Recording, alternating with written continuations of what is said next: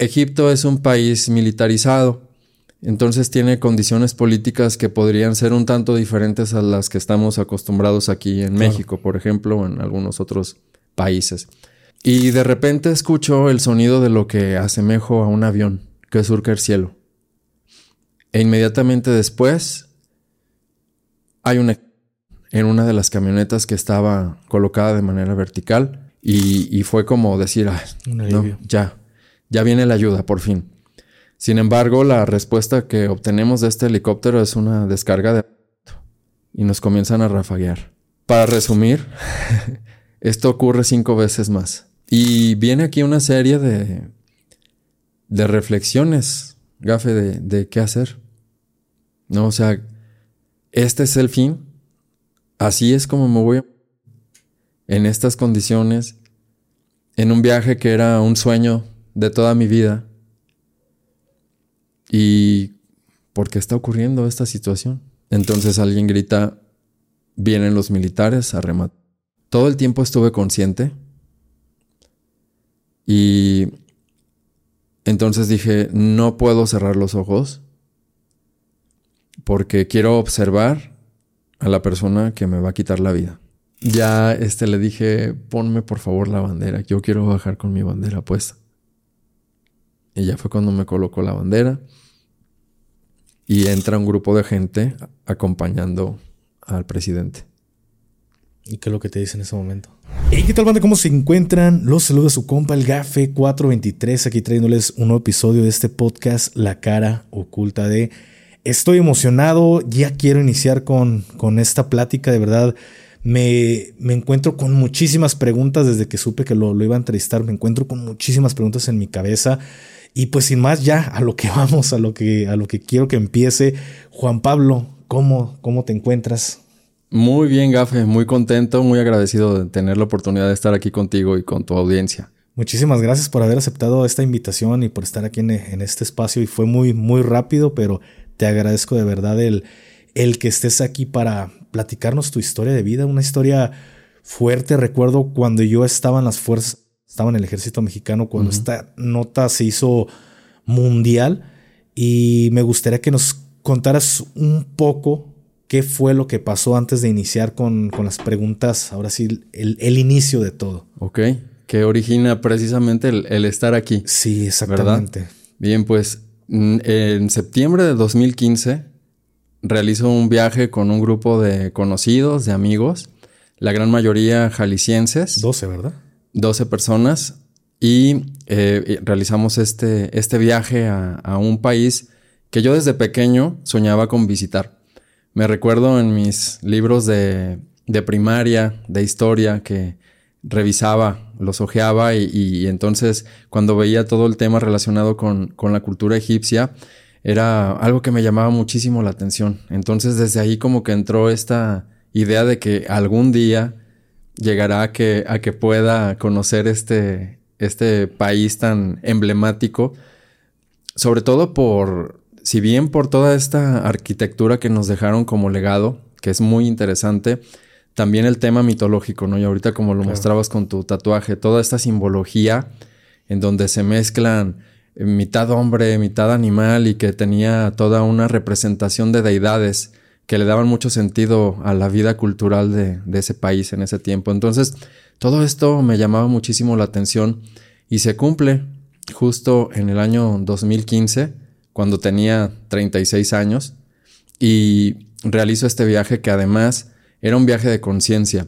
El grupo de mexicanos y una norteamericana que también estaba conformado por, por ella, realizamos este viaje con una intención para seguir elevando la frecuencia de la humanidad para alcanzar altos niveles de paz, de amor, de amor incondicional, etc. Entonces había un trabajo que realizarse allá, energético en este sentido, y pues esto le daba como todavía un, plus y lo hacía mucho más interesante. Pero además de todo esto, como si fuera un paquete que te estoy ahorita ofreciendo, lo que más llamó mi atención fue que en esta ocasión de este viaje, que era Además, el viaje número 13 de la maestra que organizaba de una forma muy continua y, año con año más o menos estos recorridos para allá. es que íbamos a realizar una visita al desierto. Un desierto eh, en donde de repente dentro del recorrido había una extensión que se conoce como el desierto blanco, que de repente las arenas amarillas, como conocemos del desierto, se tornan en un blanco como las arenas de Cancún, por así decir, las playas que tenemos aquí en México, en el sur. Y otro que se conoce como el desierto negro, que también por obviedades, ¿no? Se, la, la, arena se torna también en esos colores y que tienen como características muy, muy específicas porque se diferencian mucho del resto de, del ecosistema que, que está en el, en el desierto en general. Y estaríamos también pernoctando en una zona de oasis. Esto duraría tres días. Se dice ahí que se pueden apreciar en las noches, cuando no hay luna llena, los cielos más increíbles. Que las estrellas lucen, pero de una forma espectacular, como en ningún otro lugar. Y digo se dice porque nunca llegamos a, este sitio, no alcanzamos a llegar a ese destino. Mm, llegamos a Egipto, a la ciudad del Cairo, específicamente el 11 de septiembre. Y a partir del 11 de septiembre hicimos algunos recorridos pequeños en la ciudad, donde en ese, día siguiente, conocimos el Museo del Papiro, fuimos también a las pirámides, a conocer la Esfinge. Dentro de las pirámides, de la Gran Pirámide, hicimos una meditación, algo muy especial que también recibe el grupo y que es permitido que se, que se lleve a cabo, que no es como tan sencillo que se pueda realizar este tipo de, de, actividades dentro de. Entonces eran como regalos que, que, nos iba dando el país mientras íbamos adentrándonos cada vez más en él. Al tercer día, que fue domingo, el domingo 13 de septiembre, muy de mañana, ya nos esperaban cuatro camionetas 4x4 afuera del hotel y en ella nos repartimos todas las personas que íbamos, que ya en total contando los choferes y contando a nuestro guía y a un personal de seguridad, éramos 21 personas. Cabe mencionar que por temas de seguridad, en Egipto los turistas deben de ir acompañados o los grupos deben ir acompañados por un, un personal de seguridad. Entonces esto era como parte normal dentro de todo este esta organización que se genera para los turistas. Comenzamos nuestro trayecto, la ciudad la fuimos dejando poco a poco, ya de tener estas edificaciones peculiares de, dentro del Cairo, que es una ciudad muy caótica, tiene sus características también ahí muy, muy curiosas. Todo se, se empezó a, a, convertir en arena, entonces ya nuestro recorrido era Mm, estar por entre escenarios de, vastedad de arena. Llegamos a un espacio donde había una gasolinera para surtir gasolina y además las camionetas que llenaran unos bidones, unos bidones grandes que traían para tener mm, eh, que no nos faltara mientras estábamos dentro del desierto en esos días. Seguimos nuestro trayecto y durante diferentes espacios fuimos eh, detenidos, o sea, hubo un alto total porque había filtros militares. Egipto es un país militarizado, entonces tiene condiciones políticas que podrían ser un tanto diferentes a las que estamos acostumbrados aquí en México, por ejemplo, o en algunos otros países. Se tienen que sí o sí atender esas condiciones y pues no hay ni por qué cuestionar, ¿no? Entonces estaban estos filtros militares muy bien especificados, o sea, no, no era que fueran improvisados, sino que eran zonas ya muy demarcadas de, de altos totales. Estos famosos puestos de control. Puestos de control, exacto. Y entonces, bueno, se hizo el alto total de las cuatro camionetas. Los militares eh, comenzaron a revisar documentación, itinerario y pues bueno, revisaron también las camionetas como para ver si coincidía personas con, el listado que, se les había proporcionado y en las tres ocasiones nos fueron dando el acceso. O sea, sabían perfectamente hacia dónde nos dirigíamos y quiénes éramos. Claro, y ya sé a, lo que, al punto al, cual vas. Sí. Como militar ya te estoy entendiendo todo lo que me estás diciendo. Ok, ok, entonces esto pues sí es, es parte medular de toda esta historia.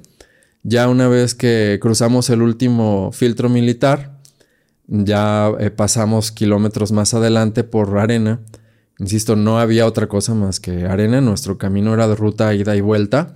Y a los lados encontrábamos solamente arena y dunas, ¿no? Que se comenzó a convertir en dunas posteriormente. Ya hubo un momento determinado en el que las camionetas viraron hacia su izquierda, cruzan el otro carril y comenzamos a entrar a una zona de dunas. Aquí en esta zona de dunas, pues había ya unas un tanto altas, otras medianas, y las camionetas empezaron a jugar, eh, subiendo, bajando estas, estas dunas como parte de la aventura, ¿no? como si fuera un, un momento extremo de, dentro del viaje. Incluso una de las camionetas se atoró, se, se atascó y ya entre otros y, y, los choferes pues vieron la manera de cómo, cómo sacarla. Continuamos y como a kilómetro y medio más o menos de la carretera nos topamos con una gran duna. Así le llamo yo, porque esta también se convierte en un personaje importante dentro de, de esta historia, la gran duna. Como si fuera una ola gigante a la que nos íbamos aproximando y las camionetas comenzaron a subirla. Llegamos a la cresta, descendemos esta gran duna por el otro lado, o sea, quedamos ya eh, con esta duna cubiertos de, de, la carretera, ya, ya no la veíamos. Y ahí es donde hacemos el alto porque más o menos era el mediodía y ya pues hacía hambre. Entonces las camionetas lo que hacen es que se colocan como en una forma de rectángulo, dos en vertical, dos en horizontal y al centro se coloca un, un techito como un toldito para pues que no, no estuviéramos tan expuestos al sol porque justo en esa, en esa temporada era la, la época de calor más alta en, en, Egipto. Entonces comenzaban ya a aumentar la, la, temperatura a más de 40 grados. Pero bueno, pues cuando tú vas de turista, eso como que no importa no, tanto. Ya, vas a, ya te tienes, ¿no? Ya, ya, ya, que, ya, ya vas. atenido a, a, lo que, exacto, a lo que vas. Eh, choferes y guía comienzan a preparar la comida, sacan un tanquecito de gas de una de las camionetas, una especie como de, de anafre que, bueno, que va conectado a, a, a, este gas, no es como el, de, el del carbono okay. que aquí le soplamos, algo parecido a esto, un caso y comienzan a, a preparar la comida y a colocarla ahí en el caso. Y mientras tanto, algunos de nosotros comenzamos a, a explorar el lugar a observar lo que había que pues era dunas y dunas y dunas. No, no, eh, eh, no la vista se perdía hacia la inmensidad de, del desierto y justo detrás pues teníamos la gran duna. Hubo un momento incluso en el que subí lo más que pude la duna, que fue algo muy cansado porque el sol estaba ya muy fuerte, el calor provocaba que, ¿Cuánto que tiempo rápido se, se, cansara uno, perdón. ¿Cuánto tiempo tardaste en subir? Eh, fue algo, no sé, unos tres minutos, no subí ni siquiera a la, a la cresta, ¿no? O sea, fue como una partecita lo más alto que pude por mi condición y empecé a bajar corriendo y me grabaron con un teléfono y pues me caí, ¿no? Era ya obvio que pues, no iba por la velocidad y por la, la inclinación. Me caí, pues fue un momento muy chusco. Estábamos riéndonos, ya de, decíamos, ay, pues ya que regresemos o que tengamos señal, para subir el video y, que este, pues vean que cómo, cómo te caíste, ¿no? De una forma tan absurda. Y estábamos así, o sea, en este, en este ambiente de contentura, de, exploración, de, de, querer conocer más allá de lo que se, se iba a presentar. Y de repente escucho el sonido de lo que asemejo a un avión que surca el cielo.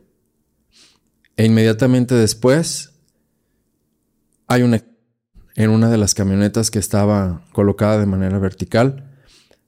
Cae un misil sobre esta camioneta y esto lo que de, de, pronto provoca en mí es que como una onda expansiva siento que, que incluso me golpea como el cuerpo, me tumba hacia atrás.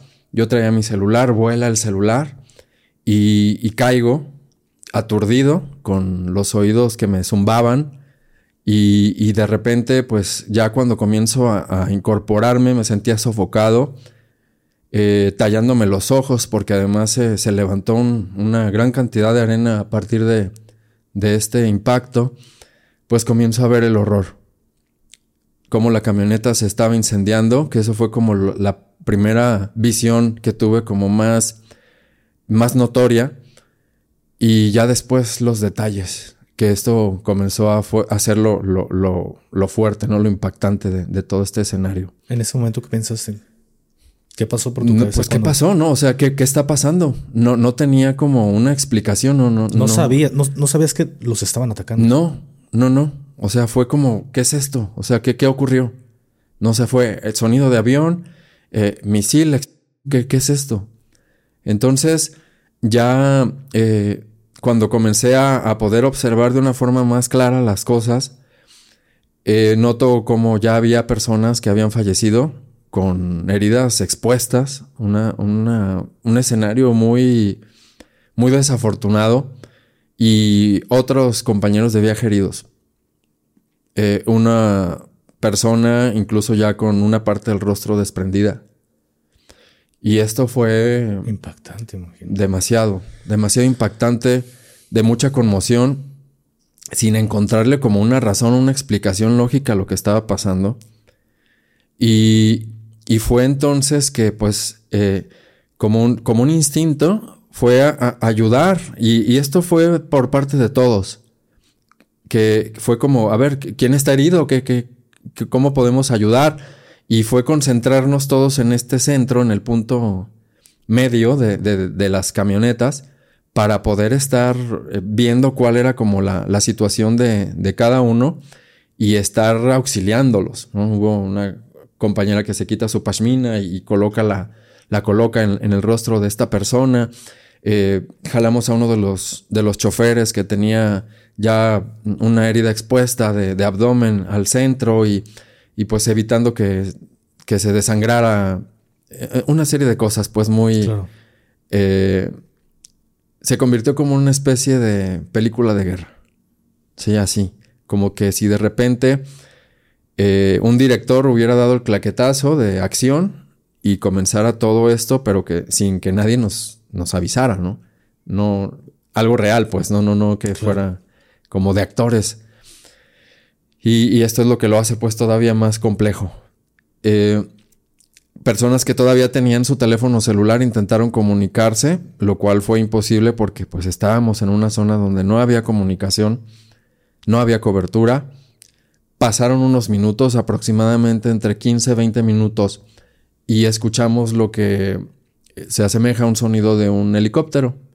Entonces observo hacia, yo estaba por ejemplo recargado en, una camioneta que quedaba hacia espaldas de la duna y observo hacia la izquierda cómo se va aproximando de una forma muy, muy, muy baja un helicóptero de características militares, un camuflaje en colores ocre, muy parecido a, los colores de, la arena. Y lo que hacemos es señal de bandera blanca, ¿no? Es un, uno de los compañeros se quita incluso una de sus camisas, hace la seña, eh, yo igual haciendo seña con las manos. En ese momento yo sentí alivio, dije, ya llega por fin el rescate, ya se dieron cuenta de lo que está ocurriendo. Y, fue como decir, ya, ya viene la ayuda, por fin. Sin embargo, la respuesta que obtenemos de este helicóptero es una descarga de armamento y nos comienzan a rafaguear. Y esto comienza nuevamente a generar el daño en el metal de, las camionetas, provoca que se fueran incendiando las otras porque estaban los bidones de combustible, de combustible eh, expuestos y pues también y heridas. En este segundo ataque es donde ya caigo en razón de que es algo que no es un error, que se trata de, de una situación que va dirigida totalmente hacia nosotros, pero sin tener una explicación del por qué estaba sucediendo.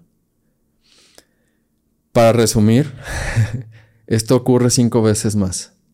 los ataques. De los, los ataques Volví a surcar el cielo el avión. Ese avión nunca lo vi, solo escuchaba lo que se asemeja al sonido. Dejaba caer mi. Generaba otra vez la, la onda expansiva. Además lanzaba esquirlas. Estas comenzaron a entrar a mi cuerpo. Y ya de los últimos ataques que hubo entre, entre y balas, lanzan un gas, un gas negro que esto me llama mucho la atención porque es un gas que se queda en la parte baja.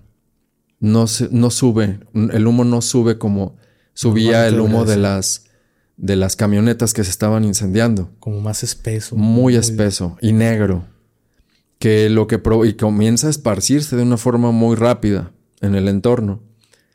Al momento de respirarlo, yo sentí que me quemaba los pulmones. Era una sensación horrible que me provoca además toser, pero asimismo el correr. El correr ya como por supervivencia. A ningún, a ningún lado, simplemente subir la gran duna como lo hicieron los demás que podían. Pero además yo traía playera y traía unas bermudas. La zona que me tocaba este humo me, me generó quemaduras en la piel. Una de estas es, una quemadura consecuencia de, de, ese humo. Entonces mientras yo iba corriendo, yo pues me, me arrancaba así como partes de, de la piel. Nuevamente cruza este helicóptero y comienza a hacer como una línea así en la, en la arena con, con las como para para direccionar el su pues apuntar ¿no? hacia nosotros. Y una de las atraviesa mi pierna derecha lo que hace que un pedazo de, del hueso del fémur vuele. Entonces esto provoca que me caiga. Otra en este inter me roza al costado derecho provocando que el pulmón se colapse y aquí pues caigo tirado, ya sin la posibilidad de, moverme, con estas quemaduras, con estas heridas y con la gran cantidad de esquirlas que entraron en mi cuerpo. Los oídos se me reventaron también y tenía un, un sonido agudo todo el tiempo. Este incluso permanece todavía en mi oído izquierdo, lo tengo ya a veces como que no lo percibo muy bien, pero otras veces como ahorita que estamos encerrados sí suena un poco, lo, puedo notar más. Ok. Y, entonces son esas las condiciones en las que quedo.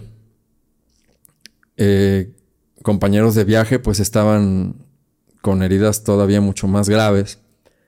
Otros, eh, yo ya no tuve la oportunidad de observar dónde estaban ubicados porque debido a a que ya no me pude mover, entonces tenía muy limitado mi, mi, espacio de visión.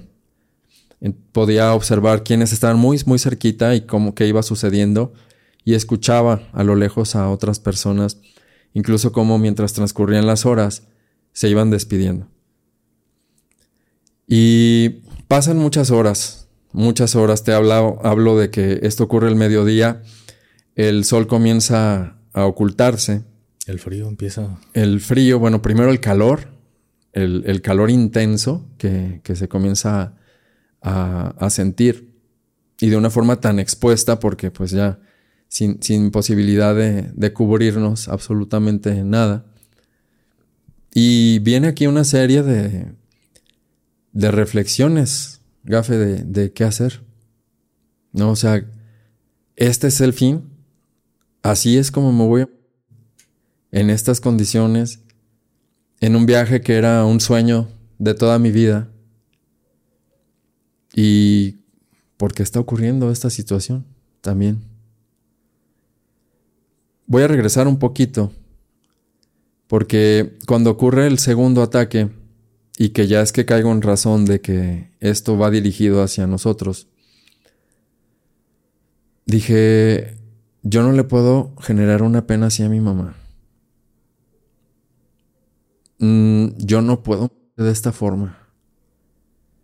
Y que esto le genere luego a ella un dolor tan profundo que a lo mejor ni siquiera lo pueda sobrellevar. Y ese pensamiento de mi mamá fue mi primer anclaje. De decir, busca dentro de lo intangible el cómo quedarte.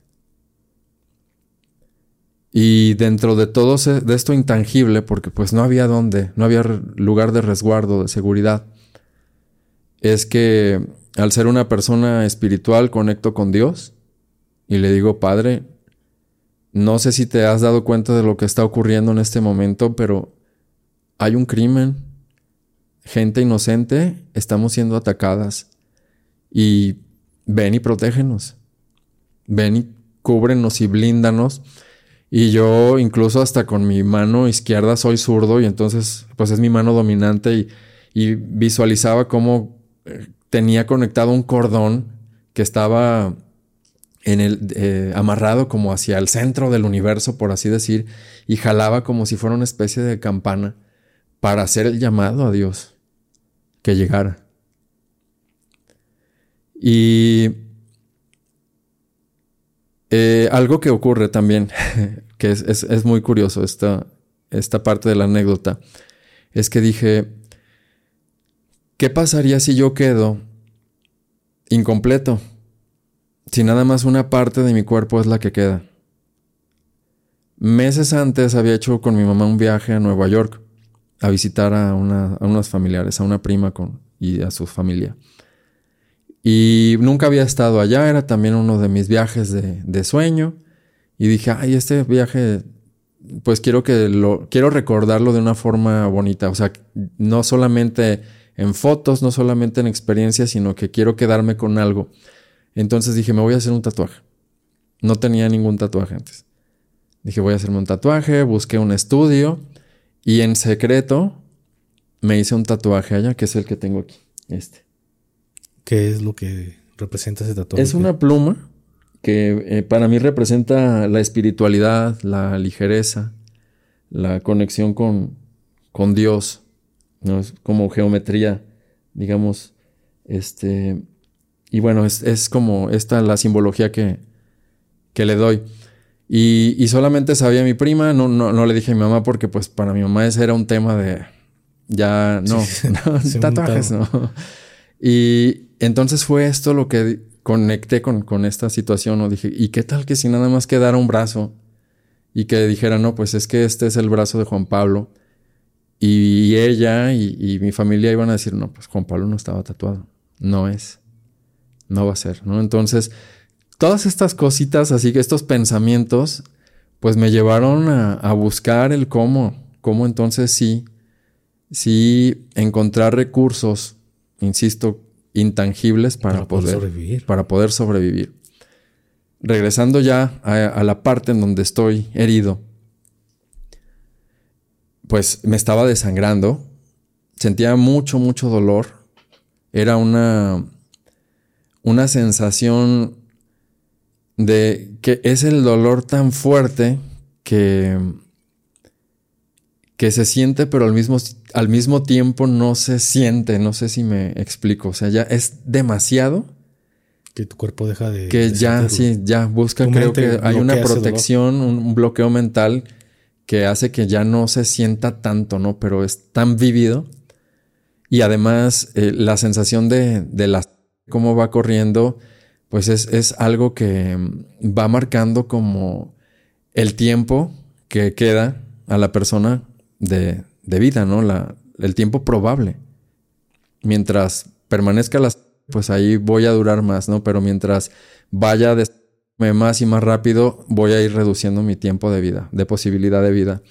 Entonces, por fortuna, había eh, tenido desde años atrás ya eh, una preparación, y entre comillas preparación, porque no sabía que todo ese aprendizaje que había adquirido con anticipación me iba a ayudar a poder sobrellevar toda esa experiencia. Y entre esto fue, por ejemplo, el yoga, la respiración profunda, la respiración consciente, el traerla a ese momento, porque sabía que mi corazón necesitaba Oxigenación. Oxigenación y dejar de, latir de una manera tan abrupta. No desangrarte para no desangrarme tan rápido. Entonces fue, a ver, ¿qué, ¿qué tienes? Pues respiración. Conecta entonces con tu respiración profunda. Tengo nada más un pulmón, pues para eso tienes dos. Usa el que tienes. Y todo este era un ejercicio mental, ¿no? De, de, y que era de microsegundos, ¿no? De, de estar resolviendo de momento a momento. Entonces cuando ya comienzo a, a, mantener un nivel de respiración mucho más adecuado, noto cómo esta hemorragia em, empieza a disminuir su, su cauce y es cuando ya tengo un poco más de claridad en las cosas. ¿No? Ya observar eh, cómo están, eh, respira o no respira la persona que tengo al lado, esto que escuchaba de, personas que se iban despidiendo, etc. Y, también estar atento qué es lo que iba a suceder por parte del ejército. Si iban a regresar por tierra o, iban a, llegar y a, darnos el remate. Claro. Entonces, pues es una, una situación de estrés tan elevada que no es tan sencillo el tener claridad respecto a, a cómo atender todo. ¿no? no sé cómo lo hice. Pero, insisto, creo que todo, todo esto de lo que eh, te comento me, fue preparando para, para poderlo experimentar de una forma tan vívida y tan clara. Mm, como estaba mi costado apoyado de este lado, debido a, la, a, que caigo pues de una forma automática eh, en, en, el lado de donde tengo la, la herida, el pulmón, colapsado. Y el pulmón colapsado dije, no, o sea, necesito porque mi cuerpo se está presionando y esto va a hacer que también me des mucho más rápido porque el, peso está total hacia este lado.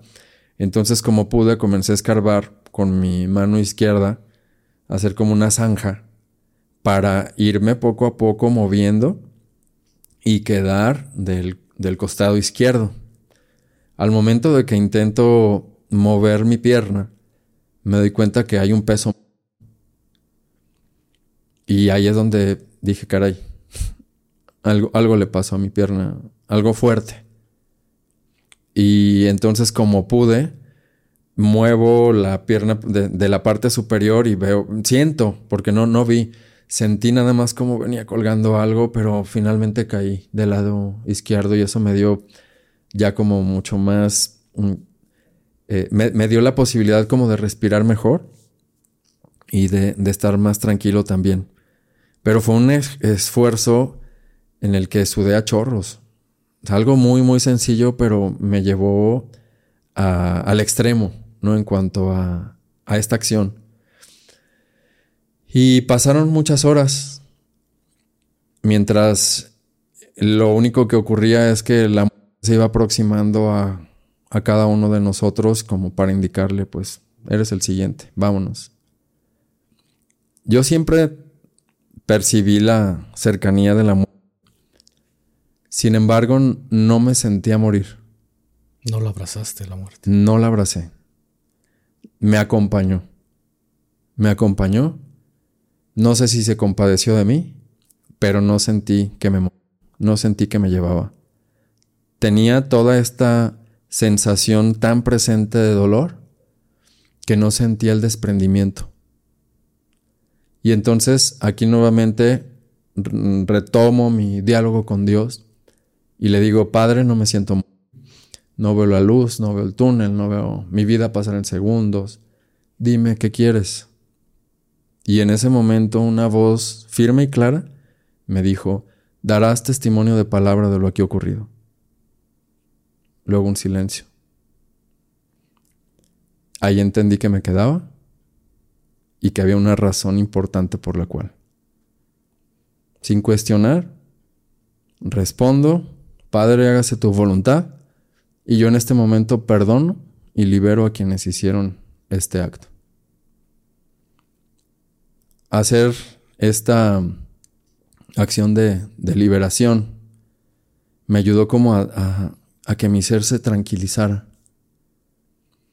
Y ocurre algo muy, muy especial en ese momento porque como que Dios me dijo, para que estés tranquilo y que no te me desesperes tanto, te voy a revelar lo que va a continuar de momento a momento. Entonces, en mi mente comencé a ver una serie de imágenes Mm, no claras, difusas, como de lo que iba a ocurrir, lo que se iba a suscitar así, que iba a llegar, iban a llegar personas, rescate, ambulancia, todo eso así como fue de manera muy rápida. Y eso sí, sí me generó tranquilidad. Pero también sabía que al tener esta promesa de Dios, no era que pues ya todo iba a estar bien, ¿no? Y iba a ser miel sobre hojuelas, sino que necesariamente en, ya a nivel personal comenzaba todo. Yo requería de realizar un ejercicio para atravesar ese desierto personal que me toca vivir en un desierto real como yo quisiera. O sea, me estaba dando la elección de vivir ese desierto a mi gusto.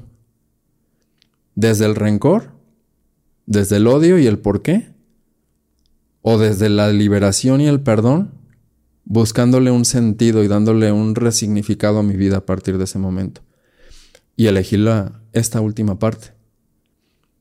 Elegí liberar, porque además sabía que si mantenía una emoción negativa respecto a esto, todo mi proceso de recuperación iba a ser muy tardío. Y que si decidía entonces desde esta liberación, iba a ser también probablemente largo, pero no tan complicado. Lo iba a superar diferente, lo iba a vivir distinto. Y es ahí entonces que me voy por este lado. Y todo esto, pues, insisto, fue como hacer estos debates de una forma, pues, casi inmediata. Mm, llega un momento en el, en el transcurso del día en el que escuchamos que se aproxima de, adentro del desierto. Y esto también es importante porque vamos luego a poner un mayor contexto de esta situación, que de adentro del desierto se escucha el motor de un vehículo. Entonces alguien grita, vienen los militares a rematar. Y claro, era lo más lógico que llegaran por tierra también para hacer la revisión, ¿no? Como el recuento de daños, me imagino. Entonces yo estaba listo, todo el tiempo estuve consciente y entonces dije, no puedo cerrar los ojos porque quiero observar a la persona que me va a quitar la vida. Quiero tener como esta última imagen.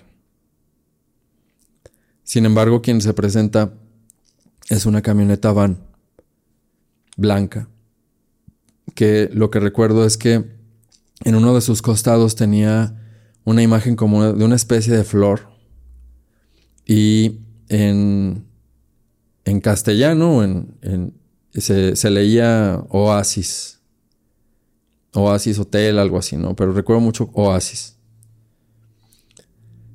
Se bajan hombres con túnicas, con unos gorritos cilíndricos que tienen como un, hilito, aquí que se les llama fez. Y pues eso me da a entender que es personal del hotel al que íbamos a llegar.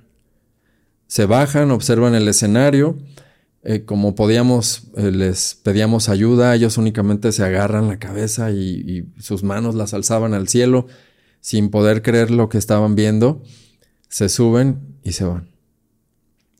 Y es ahí donde dije, nuestra última ayuda, posible ayuda, se acaba de ir. Esto hace más angustiante todavía el tiempo que fue transcurriendo. ¿Cuánto transcurre desde el ataque hasta este momento? transcurren hasta el momento que llegan estas personas. Serían más o menos unas 3, 4 horas. Sí. Es muchísimo para, mucho. para las heridas que tenías. Mucho, mucho. Y, todo, todo esto ocurre eh, en un lapso antes de que llegue la ayuda de 5 a 6 horas aproximadamente, hasta que recibimos ya la ayuda de, personas. ¿Cómo es este momento cuando llega? De repente, ya, ya más eh, tiempo transcurre, transcurre pues las horas, ya estaba oscureciendo y desde la, detrás de la duna, o sea, de la carretera, escuchamos que, que vienen, también se escucha el motor de, de vehículos.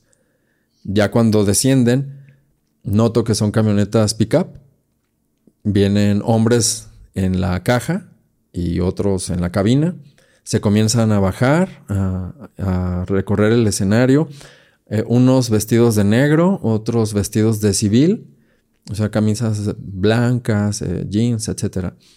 Y estos inician grabación con sus teléfonos celulares de, de todo lo que estaba pasando, como documentando. Y los hombres vestidos de negro, ellos se acercan hacia nosotros. Yo quedé a la orilla de, de, todos los demás. Estábamos en la Gran Duna, quedo yo como en la orilla y ya de aquí los demás, eh, eh, el, grupo estaba pues así como expuesto, ¿no? En lo que seguía de, de esta duna.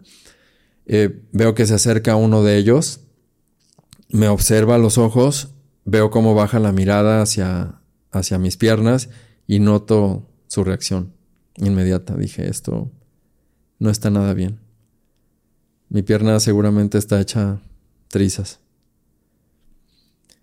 Le pido agua, porque también comenzó la sed antes de todo esto y fue una sensación... Después del bajón de adrenalina, todo. Sí, sí, sí, la, sensación más terrible que, que, he podido experimentar en cuanto a algo que es tan básico, ¿no? que lo tenemos ahorita a nuestro alcance y que se hace tan preciado y tan importante en un momento como ese. Y lo primero que hago es pedirle agua. Y él de una forma tan compasiva. Tengo muy presente la mirada y que puedo decir que incluso fue una mirada de amor la que me, me ofrece mientras va él soltando en una, una botella de plástico en su palma haciendo un cuenco para que yo pudiera tomar agua. Y ahí sentí mucha gratitud. Sabía que ya estábamos en buenas manos. Sabía que ese blindaje que le había pedido a Dios se había dado a pesar de, de pérdidas, de daño, y que venía pues una serie de situaciones todavía más adelante. Me deja y comienza a avanzar junto con los demás para revisarlos también. Y yo observo cómo empiezan a subir en camillas algunos, otros veo que andan por su propio pie. Eso me sorprende mucho. Y lo suben a las camionetas. Y a mí me van dejando. Hubo un momento en el que ya de repente yo observo y creo que ahí fue muy probablemente un desprendimiento que tuve. Observo el escenario sentado en una butaca de cine. Solo y viendo en una gran pantalla cómo ocurría todo lo demás en cámara lenta. Cómo estaban rescatándolos, cómo se estaban incendiando las camionetas. Y de repente siento como un aliento nuevo entra a mí y me hace... Y, esto, al hacerlo, regreso nuevamente a la escena sintiendo todo este dolor que tenía, que experimentaba al inicio y con una energía que no sé de dónde tomé. Esto me, me, lleva a que con mis manos me incorpore la parte del tronco hacia arriba, como intentando levantarme. Observan esto los, los hombres, se dirigen conmigo y es cuando me llevan, llevan una camilla, me suben a ella y luego me trasladan a la camioneta. Creo que esto fue lo que me, me salvó. Y ya de ahí subimos la duna. Vi que ya en la parte de hacia la carretera había como una especie de campamento donde había ambulancias. Y fuimos repartidos en estas ambulancias y ya de ahí nos trasladaron hacia la ciudad del Cairo, en la que estábamos aproximadamente tres horas de distancia. Pero este pues fue también un calvario porque yo sentía que estábamos dando vueltas y vueltas y vueltas y vueltas, que no, no nos estaban llevando a ningún lado. Y que en cualquier momento iban a abrir las camionetas, las ambulancias, perdón, y nos iban a rafaguear. Eso es lo que tenía como una constante, ¿no? No recibí ningún tipo de asistencia más que solamente oxígeno a través de, los tubos que, que ponen en la nariz. Mis piernas comenzaron a sentir como calambres y eso me generaba mucha desesperación. Recuerdo que el paramédico que iba con, yo iba con otra persona. a mí me acostaron en uno de los de los laterales de la ambulancia y a ella la pusieron en la parte en medio, su, camilla. Y yo le decía, eh, quítame las botas, quítame las botas porque mm, ya no, no, no aguanto esta sensación. Y lo que hizo fue, me las desabrochó, las agujetas las, las aflojó. Y, y, eso me dio mucho descanso, o sea, sentí como nuevamente empezó a circular otra vez ya la, las, una forma normal respira, respira, respira, respira, ¿no? O sea, fue como que esta constante de, de contrólate a través de, de, tu respiración. Piensa en cosas por las que, que te distraigan la mente. Eh, agradece, ¿no? Todo lo que está sucediendo también y lo que, lo que están haciendo para que puedas sobrevivir y que también tus compañeros de viaje lo hagan. Llegamos al hospital y recuerdo que cuando me bajan ya en, camilla, me ponen ya en otra que tiene rueditas. Y observo cómo había una valla y una gran cantidad de reporteros que estaban con los flash desde las cámaras. Y cuando, cuando bajo, digo, no sé si ocurrió esto también con los demás, pero desde, desde mi parte, ¿no? Lo que yo experimenté, me bajan y hay un silencio total. Y uno de estos reporteros se brinca la valla, se acerca a mí y en español me dice qué pasó. Y le dije, nos atacaron. ¿Quiénes? Los militares. Le respondí. Y entonces él gritó sorprendido, ¿los militares? ¿Los militares les hicieron esto? Y ahí un barullo comenzó entre todos los reporteros veo una serie de luces, de flashazos que, que empiezan a, a dispararse y mientras ya los paramédicos me iban llevando como hacia la zona de urgencias, en ese inter veo al sobrino del guía que conocimos días antes y él no hizo el viaje al, al desierto, se quedó en, en, la ciudad del Cairo. Y me dice, Juan Pablo, ¿cómo estás? Y yo le dije, muy mal, estoy muy mal. Y me dice, no digas nada, di que no te acuerdas de nada, que no sabes nada. Y eso me dio mucho miedo. Dije, ¿qué está pasando? Ya habías hablado, bueno, ya habías dicho que los militares. Sí, y para mí era, fue como un alivio, ¿sabes? Porque dije, pues si no es ahorita, ¿cuándo? Y, pero bueno, ya después de esta advertencia de, de, esta persona, pues sí dije, que ¿qué es? O sea, ¿qué, ¿qué es lo que realmente está sucediendo con todo esto? ingresamos al área de urgencias y ya ahí me recuerdo que, bueno, estaba boca arriba, me observaba el personal médico, pero como que no sabían qué hacer. Yo lo único que dije, y fíjate cómo, ¿no? Ya, después digo que, eh, qué reacciones, pero bueno, les, les dije, corten, corten con tijera la, la, playera, o sea, como inicien o la bermuda y entonces ya fue como que, que empezaron a, agarrar el rollo de lo que tenían que hacer. Me, recuerdo que comienzan a cortar precisamente la playera y ahí es donde ya pierdo el conocimiento. Ya no, me, ya no me acuerdo de lo que sucede después. Sí tengo como que vaivenes, que entro como una especie de aparato, como si me fueran a tomar una radiografía o tomografía, no sé. Ya eh, después abro los ojos encontrándome en una, en una habitación de hospital. Una habitación que tenía una, un ventanal frente de mí y la puerta estaba a un lado. Estaba yo solo. El sonido de aparatos. Y pues ya me vi en bata. Noté que mi pierna derecha estaba flexionada y sentía un peso raro en la pierna.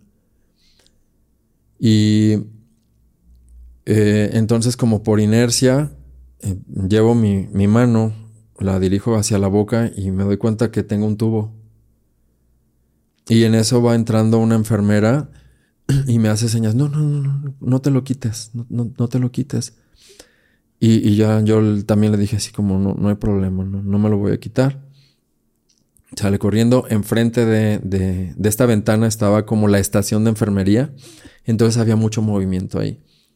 Corre a esta estación y entra un grupo de enfermeras. Inmediatamente viene un grupo de personas no, no vestidas de, de médicos. Eh, al centro venía una mujer con, con su eh, velo, ¿no? cubierto la cabeza, y se presenta como si fuera la directora del hospital y los demás alrededor de ella y me dice, nos sentimos muy avergonzados respecto a lo que sucedió, esto no debió haber pasado y, y pedimos perdón. Y pues yo nada más como con señas dije, no, o sea, como dándoles a entender, ustedes no tienen nada que ver. O sea, el pueblo egipcio no, no tiene la culpa de, de todo esto. Y bueno, me retiran este tubo, comienzan a hacerme como una evaluación. Te interrumpo un segundo, sí. nos quedamos en evaluación. ¿Tuviste un sueño cuando estabas en este momento que despiertas y te ves en, el, en este cuarto? ¿Hubo un sueño previo? Fíjate que sí, y qué interesante que, que me lo preguntes. Hubo, no sé si sueño, pero sí hubo una voz. Una voz que me decía, ya la hiciste. Con esto te das cuenta que eres invencible y que puedes lo que sea. Te ofrezco lo que tú quieras. Pídeme lo que tú quieras y lo vas a tener a tus manos. Y fue una manera como de convencerme de, de muchas cosas como, eh, como de cumplir muchos deseos a partir de, de aceptar algo. Inmediatamente me di cuenta de quién era. Era el mero patrón. no. No. Era el otro. Ok. Sí. Era el discordante, yo le llamo así. Era el discordante, como diciéndome, mira, tú ya eres un fregón.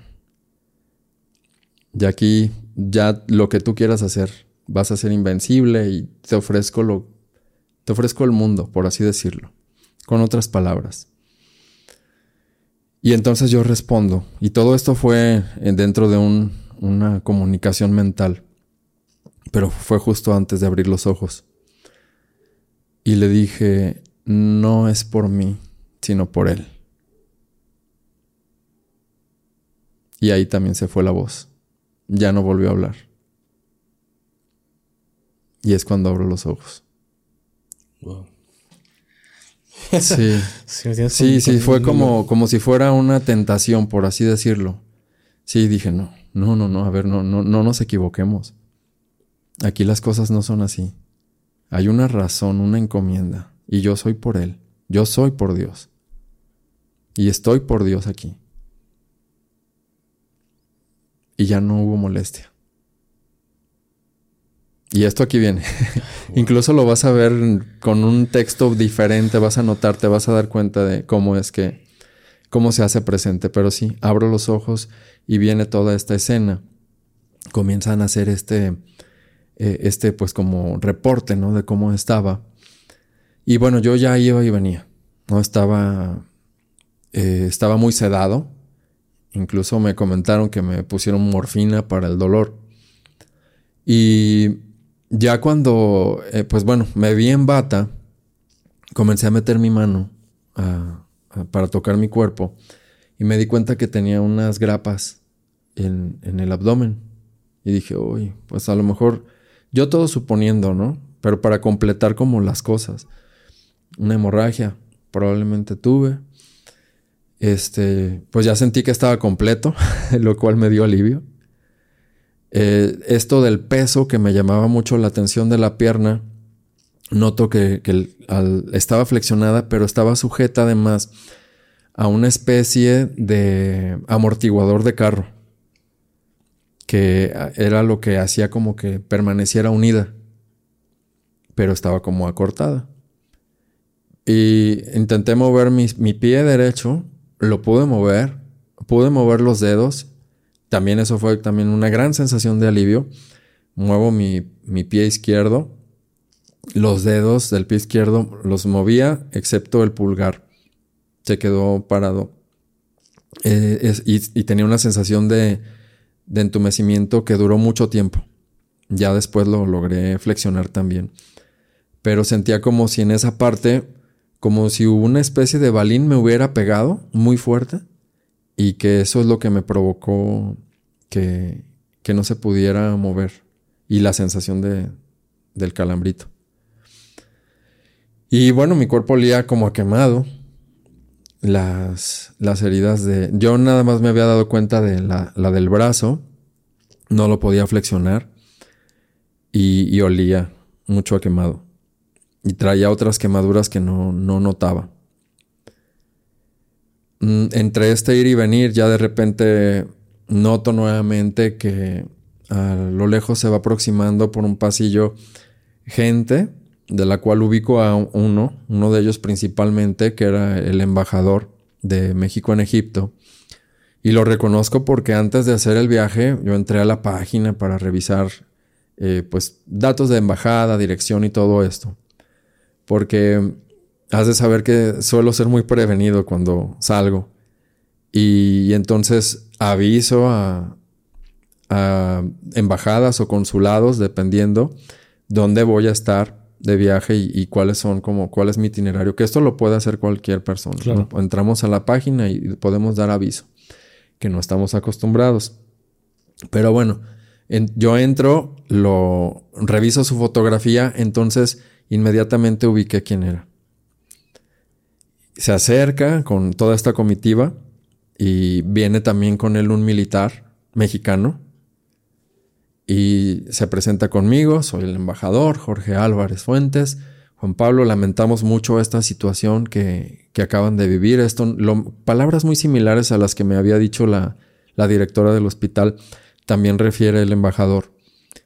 Y me dice, ¿podrías narrarnos o contarnos qué es lo que sucedió?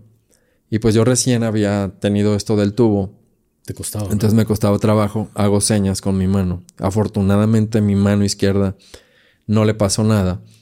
Y el, el militar saca una libreta y la apoya y me dice, Juan Pablo, eh, escribe lo que quieras. Y ahí empiezo. Así, así, así. Algunas otras cosas las verbalizaba. Y pues se quedaban como, ¿qué es esto? O sea, ¿qué, qué, ¿Qué, ocurrió? ¿Qué carajos ocurrió con ellos, no? ¿Cómo es posible? Y notaba sus rostros de indignación, eh, cómo aparte expresaban sus emociones de, de, dolor, ¿no? Lloraban y estaban muy, muy conmovidos por todo lo que sucedía y sobre todo por la manera, creo, como lo estaba llevando. Y me dice, eh, ¿qué familiar quieres que, a qué familiar quieres que se le comunique? Inmediatamente pensé en mi hermano. Somos dos nada más, nos llevamos siete años de diferencia, él es mayor, aunque a veces llegaron a decir que yo era el mayor, pero él es el mayor. es el mayor. él es el mayor. Y dije Luis Andrés. Luis Andrés, sus datos eh, personales, eh, contacto, etcétera. Y dice, bueno, vamos a notificarle que, que estás bien, que estás dentro de los sobrevivientes. Yo no sabía quiénes en ese momento habíamos sobrevivido y quiénes no. O sea, hacer el recuento general, no, lo desconocía. Y, y bueno, pues me dijeron, estamos aquí para apoyarte. México está aquí para apoyarte. Yo recuerdo que pregunto qué día es y me dijeron, es 14. Ya era el, día 14, al día siguiente, no sé la hora. Y les dije, estamos muy próximos a nuestra, a celebrar nuestra independencia. Y me gustaría tener algo aquí que, que me llevara a, a celebrar nuestro día. Y pues se quedaron así como, ¿en qué está pensando? ¿No? Este. Y pregunté, ¿podría tener una bandera? Y me dijo el militar, dice, claro que sí, dice yo, yo te la hago llegar, Juan Pablo. ¿Por qué una bandera? Le dije, porque para mi papá era uno de los eventos más esperados en, en el año, la, la, celebración de la independencia. Y desde que iniciaba septiembre nos llevaba banderitas y traía, era el que traía las banderitas en el carro y en la casa poníamos y era una fiesta siempre. Y le dije, pues quisiera quisiera tenerla aquí y seguir como este legado que me dejó mi papá. Mi papá años antes había fallecido, que fue también una, como uno de esos desiertos personales o familiares también muy difícil. El de ser una persona sana, ya este, eh, muy metódica, haciendo ejercicio, muy optimista siempre. De las personas que tienen las palabras de ánimo para que sigas adelante y adecuadas. Para toda la gente. Mucha gente lo quería. Y de repente empieza mal, mal, mal. Y pues bueno, ya con estudios le diagnostican que tiene un, tumor en el tallo cerebral, que es inoperable y esto le había generado metástasis en otros órganos, a cáncer, y pues no la libró. Entonces fue algo muy, muy rápido, gracias. Fue muy rápido, fue muy doloroso. Y, y, fue también conectar con eso cuando pensé con, eh, con la situación de mi mamá. Dije, mi mamá apenas va a duras, a duras penas eh, sacando este duelo de, mi papá y, viene otro golpe así. Dije, no, yo no, no le puedo hacer esto, no se lo merece. Y me dijo, ya regresando otra vez al hospital, el, el militar dice, dalo por hecho. Ya eh, otra vez, ¿no? Pues estoy en este ir y venir. Y al día siguiente, pues me imagino que era temprano, llega él solo y me dice, Juan Pablo, eh, pues ¿cómo estás? Y todo esto de rutina, pero me dice, ¿qué crees? Y me muestra una bandera que traía doblada de una forma muy, eh, pues muy, muy bien armada, ¿no? Muy, muy metódica. Me dijo, aquí te tengo tu bandera. Y me la puso aquí en el pecho. Le dije, ah, no la podría colgar para tenerla aquí visible. Dice, sí, claro. Y había una cortina de estas como las que ponen para separar camas en los hospitales. Entonces dice, sí, claro, mira, ya la colgó de un lado, la colgó del otro y pues tenía mi bandera oficial. Una bandera preciosa. Aparte estaba bordado el escudo, hermosa la bandera. Y pues ya él así se quedó pues un ratito conmigo observándola, pues ya que viva México, y sí, viva México y muchas gracias. Yo la verdad estaba muy, muy contento, muy agradecido por ese gesto que tuvo. Se retira y durante el transcurso del día comienzan a circular personas, mm, doctores, eh, enfermeras, etcétera, y pues volteaban porque les digo, estaba eh, justo frente a, esta parte de donde eh, atendían todas las enfermeras, ¿no? Esta estación de enfermería. Entonces era como un espacio muy concurrido. Y ya se, pasaron algunos médicos que sí se podían tomar una foto con la bandera. Y pues imagínate la sensación de orgullo, ¿no? De, saber cómo personas extranjeras, porque no solamente eran egipcios, sino que ese hospital hay mucho personal internacional. Veía asiáticos, había gente eh, de Oriente, etc. Y, pues la foto, ¿no? Y, hasta posaban y cruzaban brazos y todo. Y un. Y cómo te llena, se te llena el rostro de, alegría, ¿eh? sí, estás sí. Eh, estás conmigo, pero estás allá todavía. Sí, sí, sí, sí. Cuando cuento, regreso, ¿no? Es una. Es algo que me va a acompañar siempre. Pero recuerdo, y esto fue algo también de, de, esos momentos muy gratos que se viven a pesar de todas esas sensaciones de, drama y de dolor, que estaba un chico haciendo limpieza con su mop. Entonces estaba limpiando y como que se acercaba y no se acercaba, ¿no? Como que quería entrar y no quería entrar. Y yo le hice la seña, pásate. Entonces ya se pasa y pues ya me observa y así como muy sorprendido y ya ve la bandera y me dice, me pregunta, ¿de dónde es? Y ya le digo, México. Y ya se queda, México, México, México. Y pues yo como darle a entender, ¿no? Que, que es México, ya le dije, bueno, Estados Unidos, México, ¿no? Es como frontera para, es más conocido, ¿no? Estados Unidos. Entonces, como frontera con Estados Unidos. Y se le ponen los ojos así grandes le brillan y dice, Chicharito, México, y ya relacionó el país por el Chicharito Hernández. Y no, pues yo todavía más contento, ¿no? Dije, pues no solamente México, sino mi tierra, aquí Guadalajara, ya, ya está identificada por, por este cuate, ¿no? Entonces ya, que, esto, ojalá a ver si podemos hacérselo viral al chicharito, que sepa esta parte de, de, la, de la, historia, ¿no?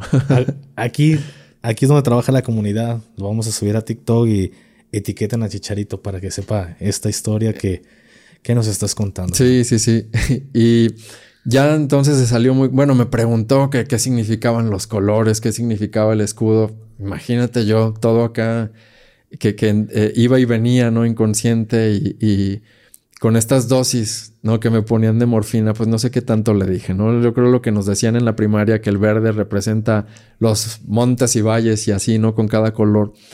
Pero él muy interesado, o sea, ya, ya se mostraba de verdad que, quería saber pues más sobre, sobre ¿Pero él, hablaba inglés? Él sí, árabe, inglés, ¿no? Entonces era así como, este, pues, entre el inglés explicarle y, lo que se me venía en mente.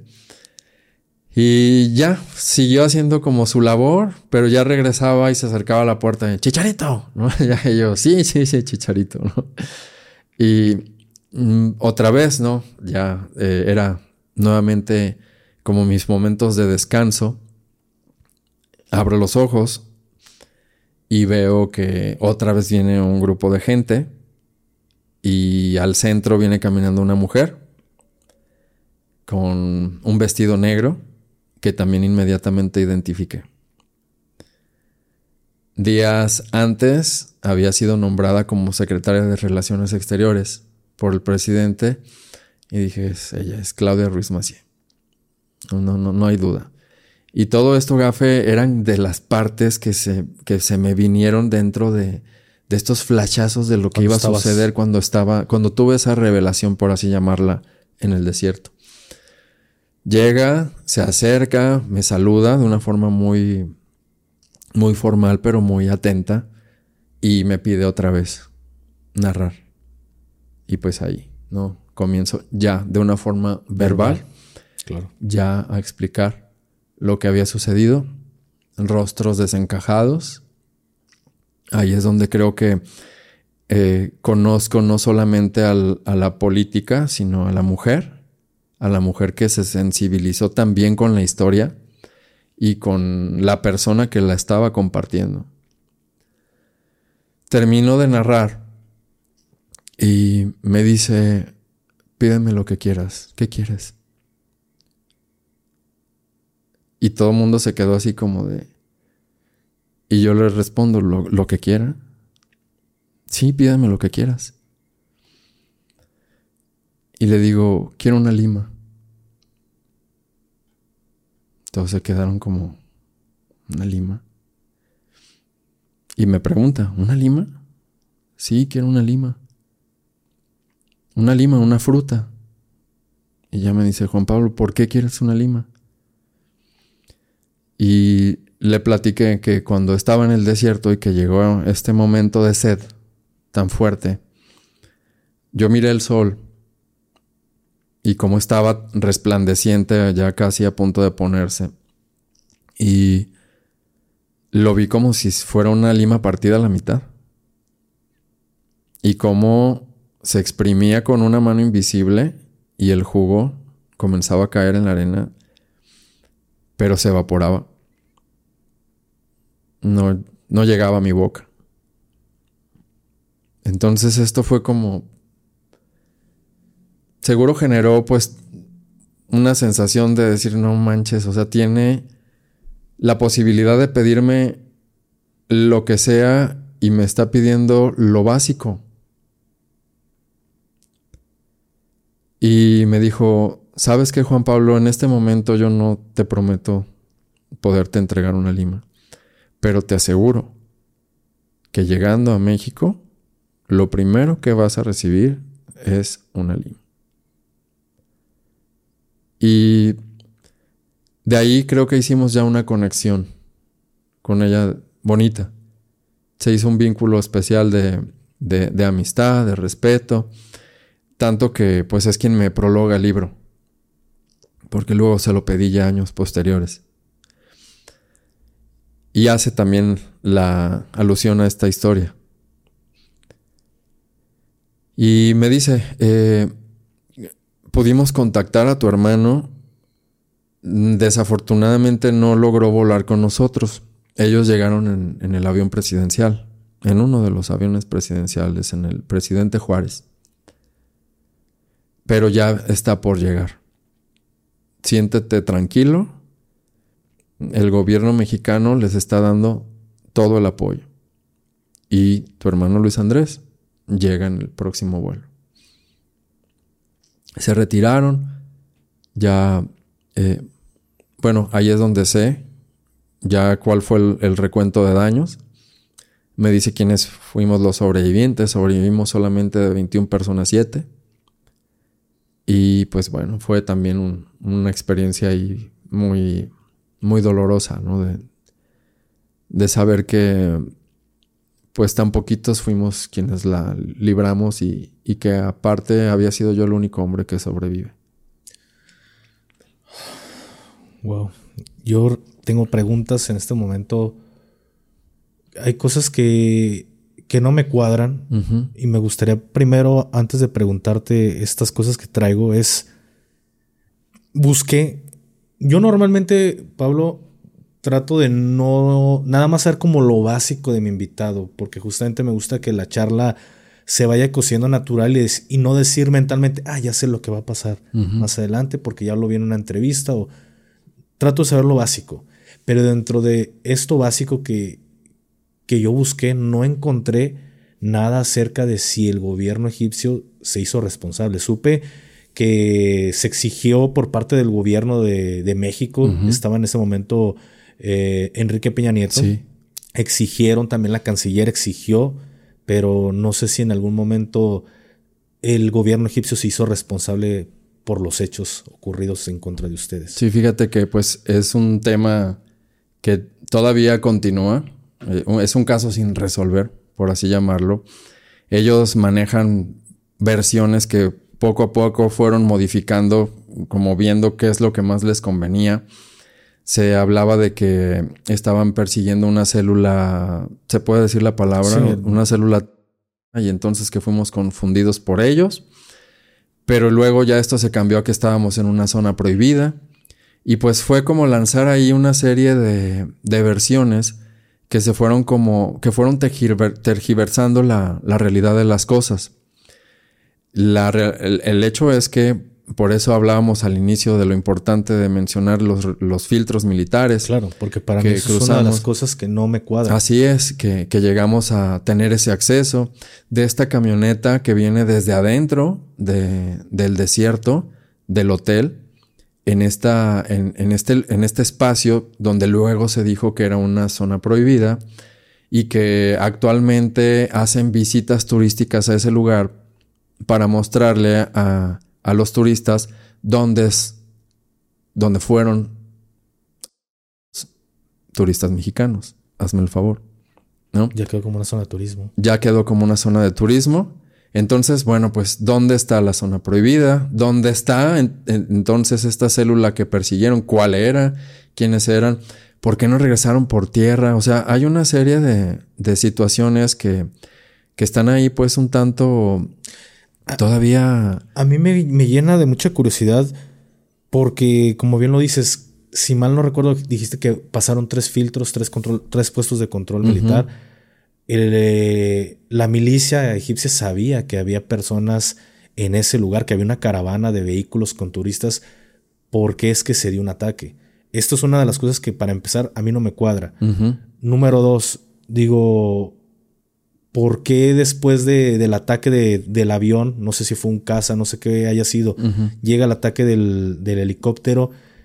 ¿Qué utilizaron con este tipo de gas que te quemaba? Es. ¿Es una química? Sí. Eh, ¿No se te hizo como algún tipo de, de análisis, algún estudio para saber qué química fue la que te causó este daño y si estaba prohibida ante los tratados o, los, o el convenio de Ginebra? Ajá. ¿Cómo en medio de la nada cómo en el hotel se dieron cuenta de que hubo una agresión en contra de, de, turistas, cómo se dieron cuenta ellos. Son muchas cosas que a mí en lo personal no me cuadran. ¿Tú tienes una respuesta a alguna de estas? Sí, pues mira, ya completando la historia, hubo luego una... Se hizo una investigación por parte de un corresponsal de... Él hace un reportaje que en lo personal es lo que me ayuda a darle como hilación a todo lo que había ocurrido. Resulta que en este, en este documento, en este reportaje, él menciona, porque luego los entrevista, que el, la persona de seguridad que traíamos en, el, en nosotros en, dentro de nuestra caravana y uno de los choferes, luego de que ocurre el primer... Ellos corren a la carretera y tienen un radio de largo alcance y son quienes dan la voz de alarma. Te voy a compartir luego esta liga para que lo puedas leer. Llegan, son trasladados al, al, último filtro militar en el que nosotros nos, al, que llegamos nosotros, dan la voz de, de, alarma y que los militares les dicen, siéntense, nosotros ahorita atendemos. No hace nada.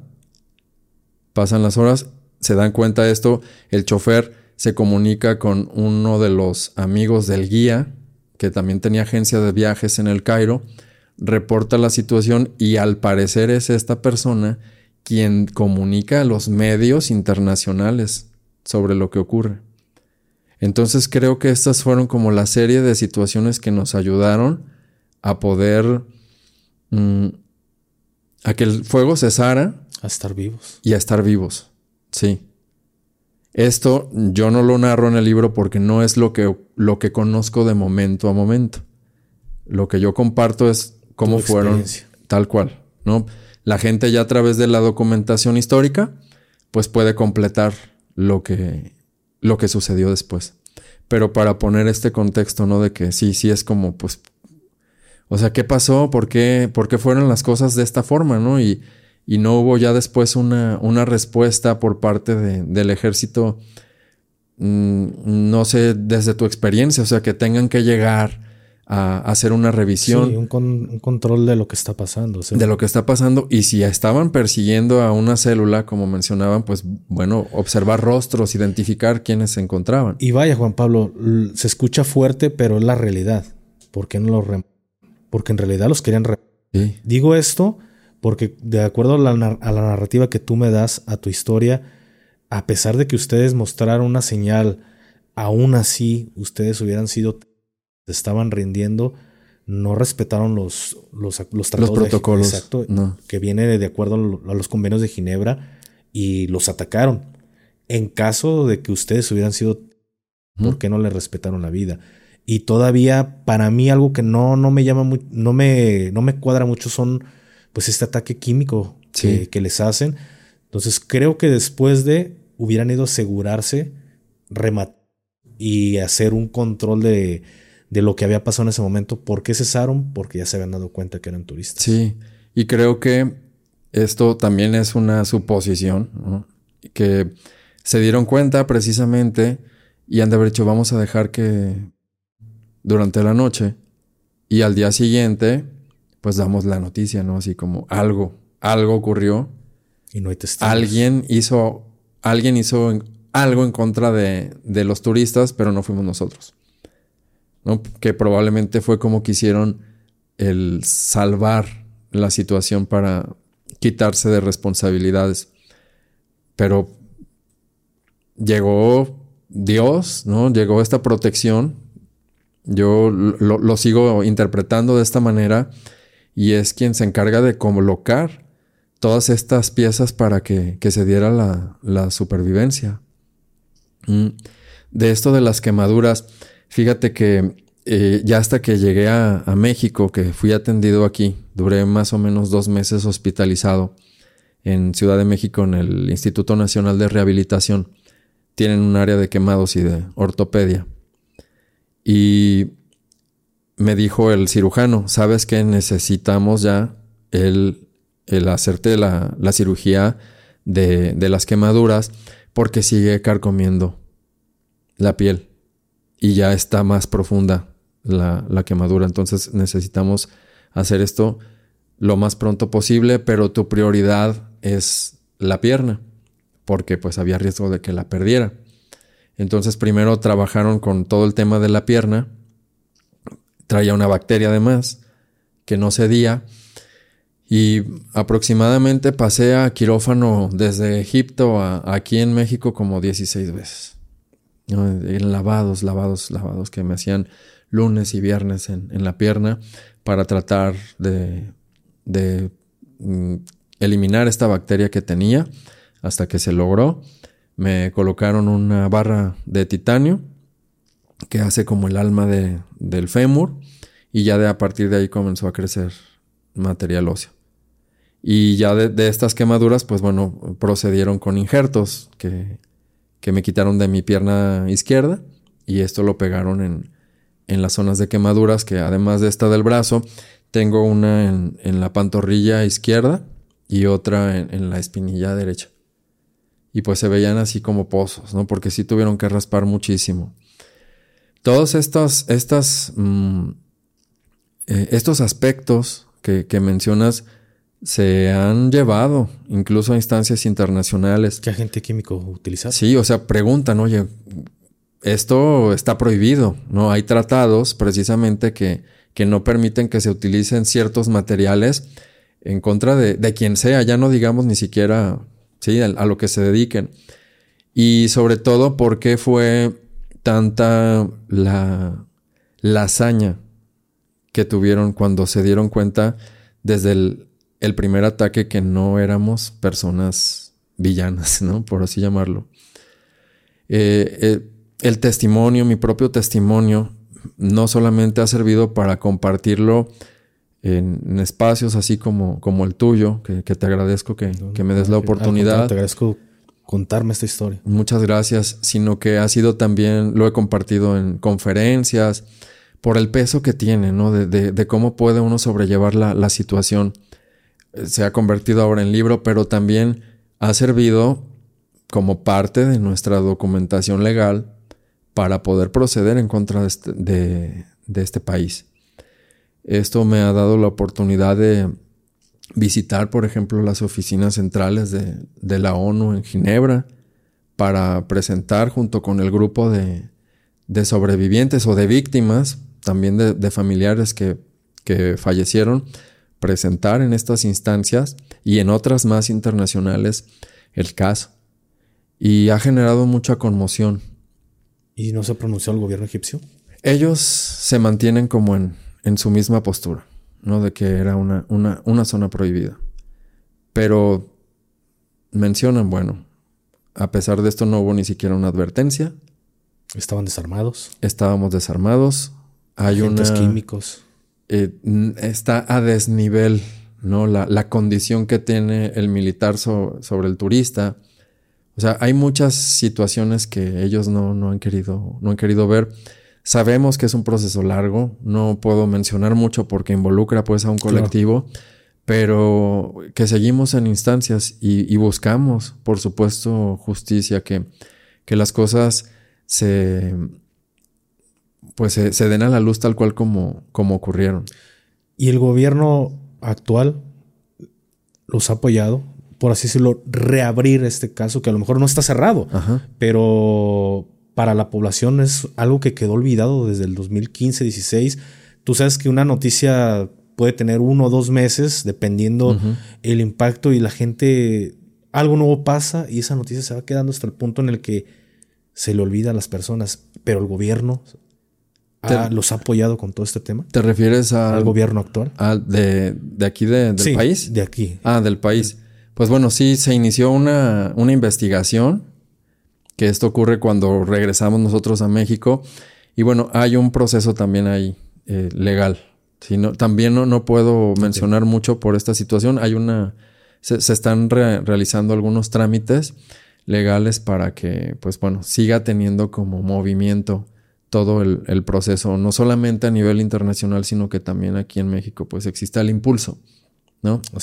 porque también se ocupa de, de que el gobierno el partido que sea en el gobierno siga pues insistiendo el esclareceme los hechos y por qué pasó esto y, tomar dar hacer responsable a quien, a quien, a quien tenga que ser. tenga que ser. Entonces, por eso es mi duda. Sabemos que esto pasa durante la administración de, del presidente Enrique Peña Nieto, pero no sabía si todavía en la actualidad el gobierno los está apoyando.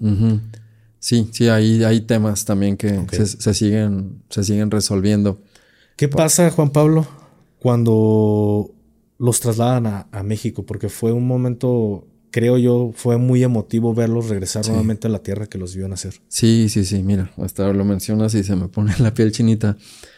Eh, fue se dieron una serie de, de situaciones en, en, Egipto. O sea, ya, ya comenzaba yo a notar la hostilidad que estaba como que fluyendo en el ambiente.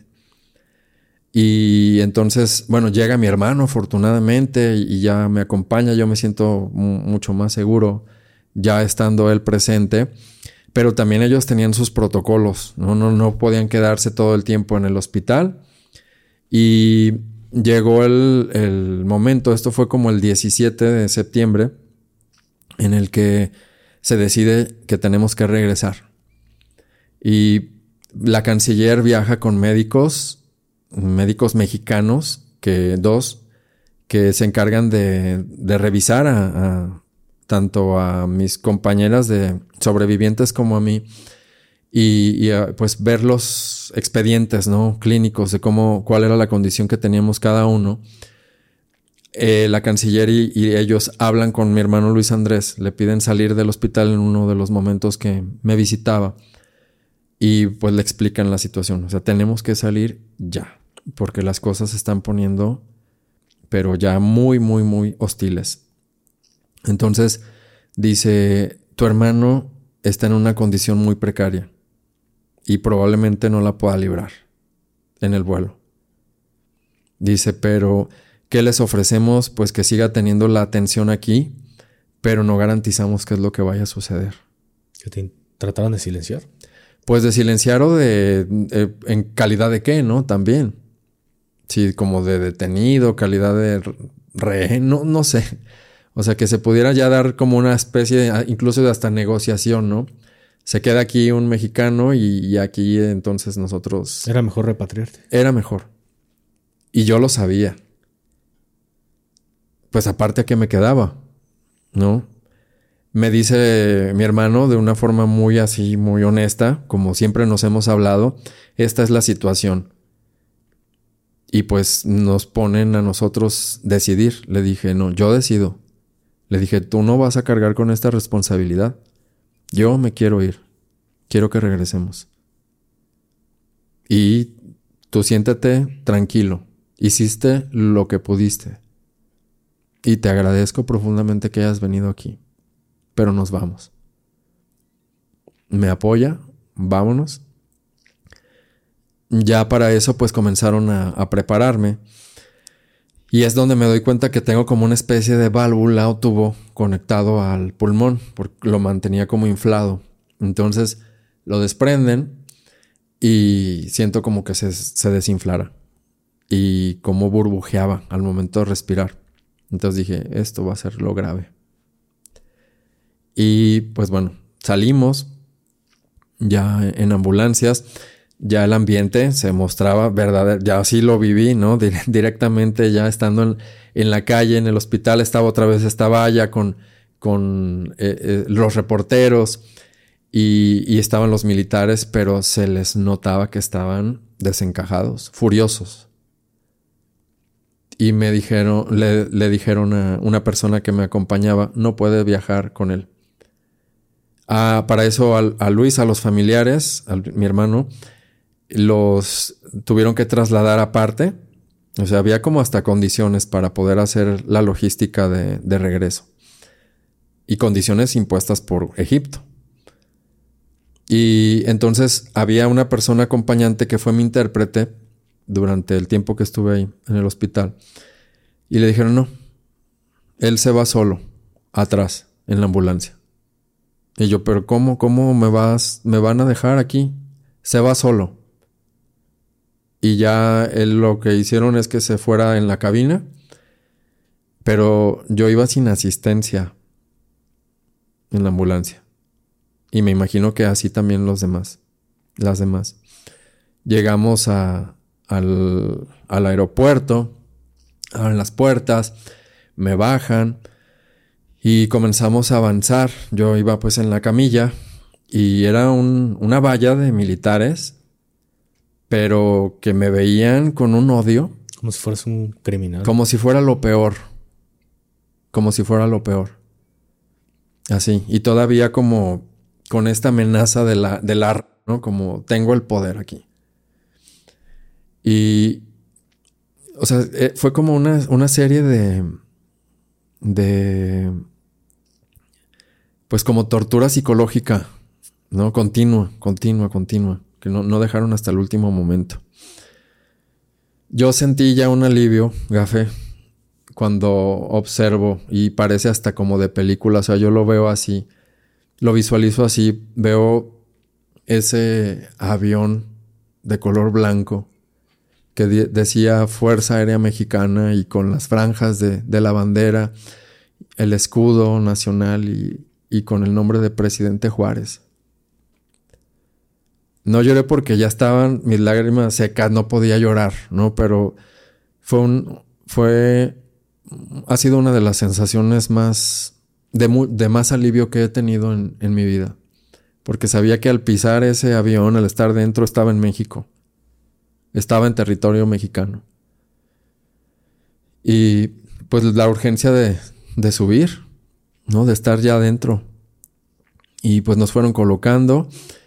Ya e, ese avión, pues no, o sea, no es un avión fuera de lo común, ¿no? No era, por lo menos así. Eh, asientos que sí, pues se, reclinaban más.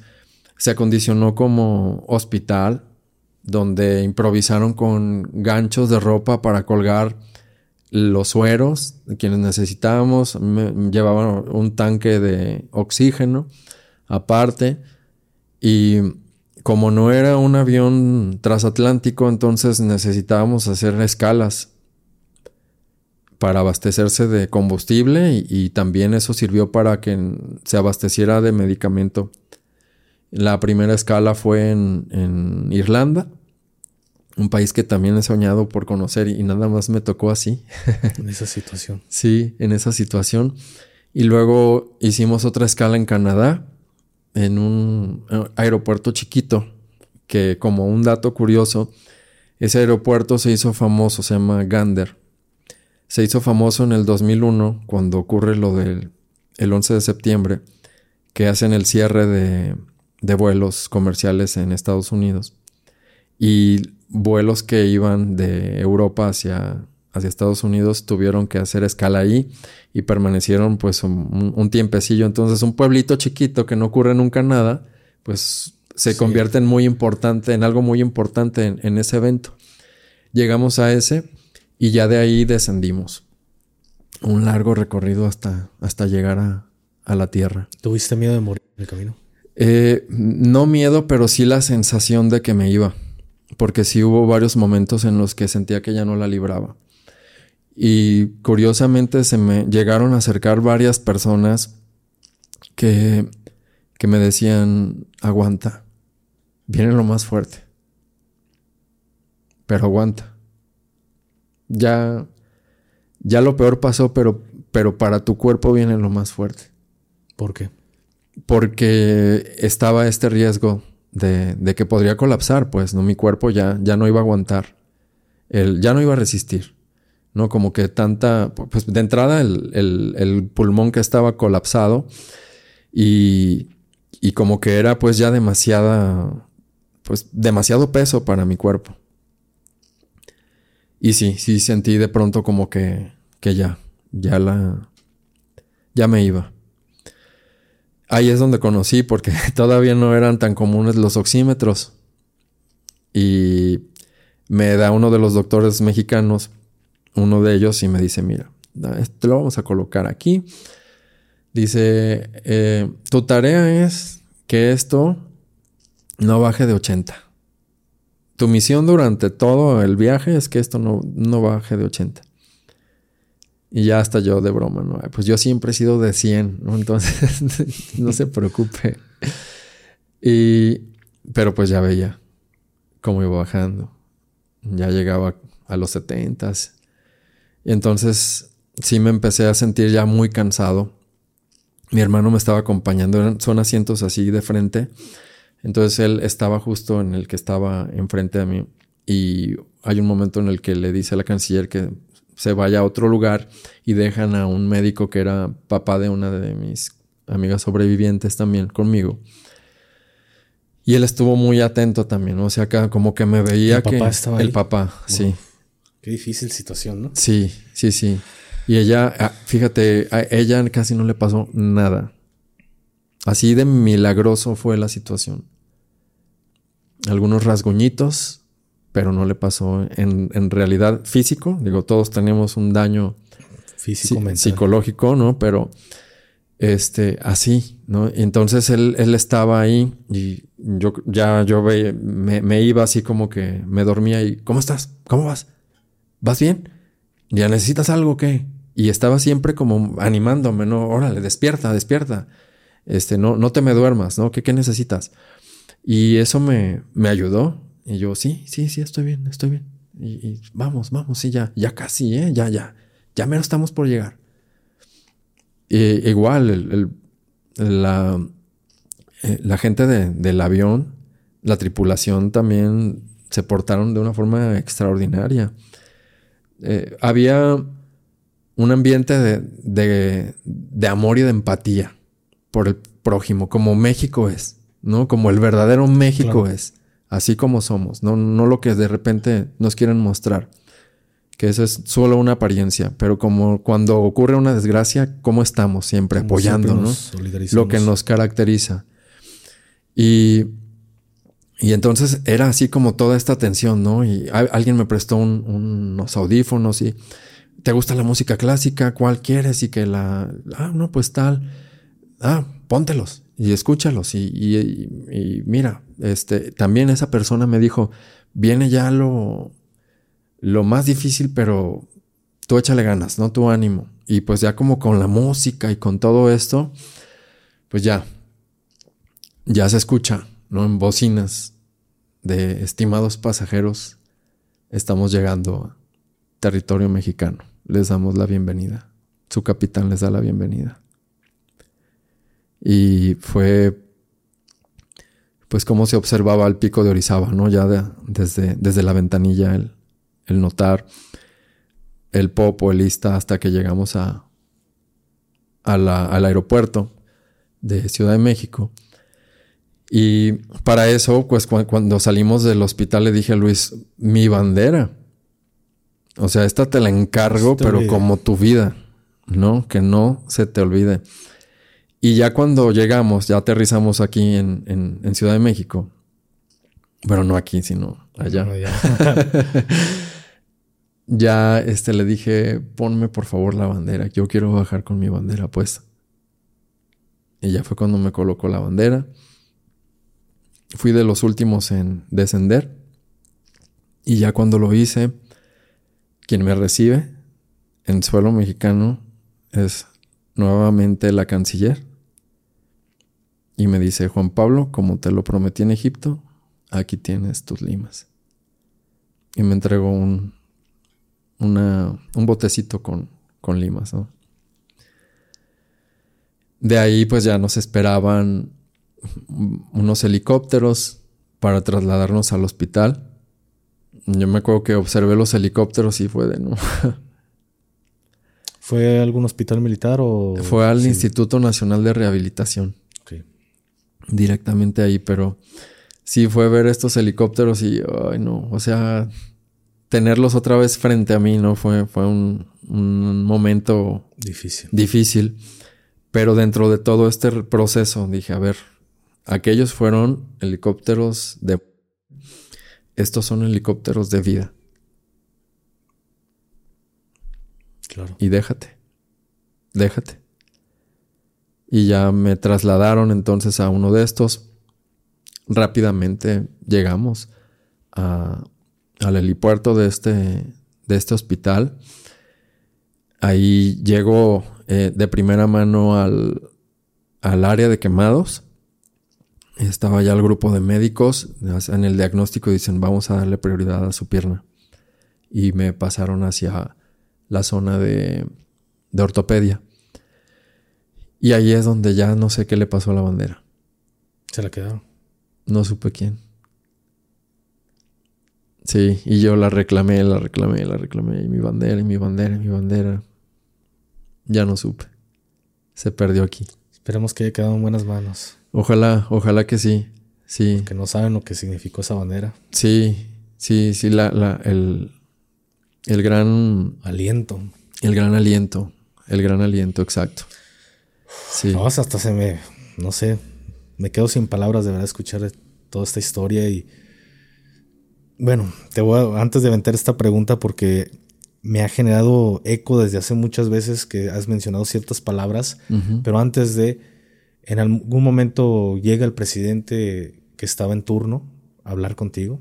De, de México. De México, ah, pues ahí va, ahí va la, la historia. Ya cuando me van trasladando hacia, hacia el área de, de ortopedia, eh, ya va mi hermano junto conmigo. Ya hubo un momento en el que nos encontramos. Me suben a, al piso 8. Estuve en el 808, en la habitación 808. Pero mientras íbamos, eh, yo observaba que había cámaras, así en el, en el hospital, en algunas zonas, incluso en el elevador, y estaban cubiertas, tenían papel. No sé cómo para que no se viera ¿no? Dije, qué raro.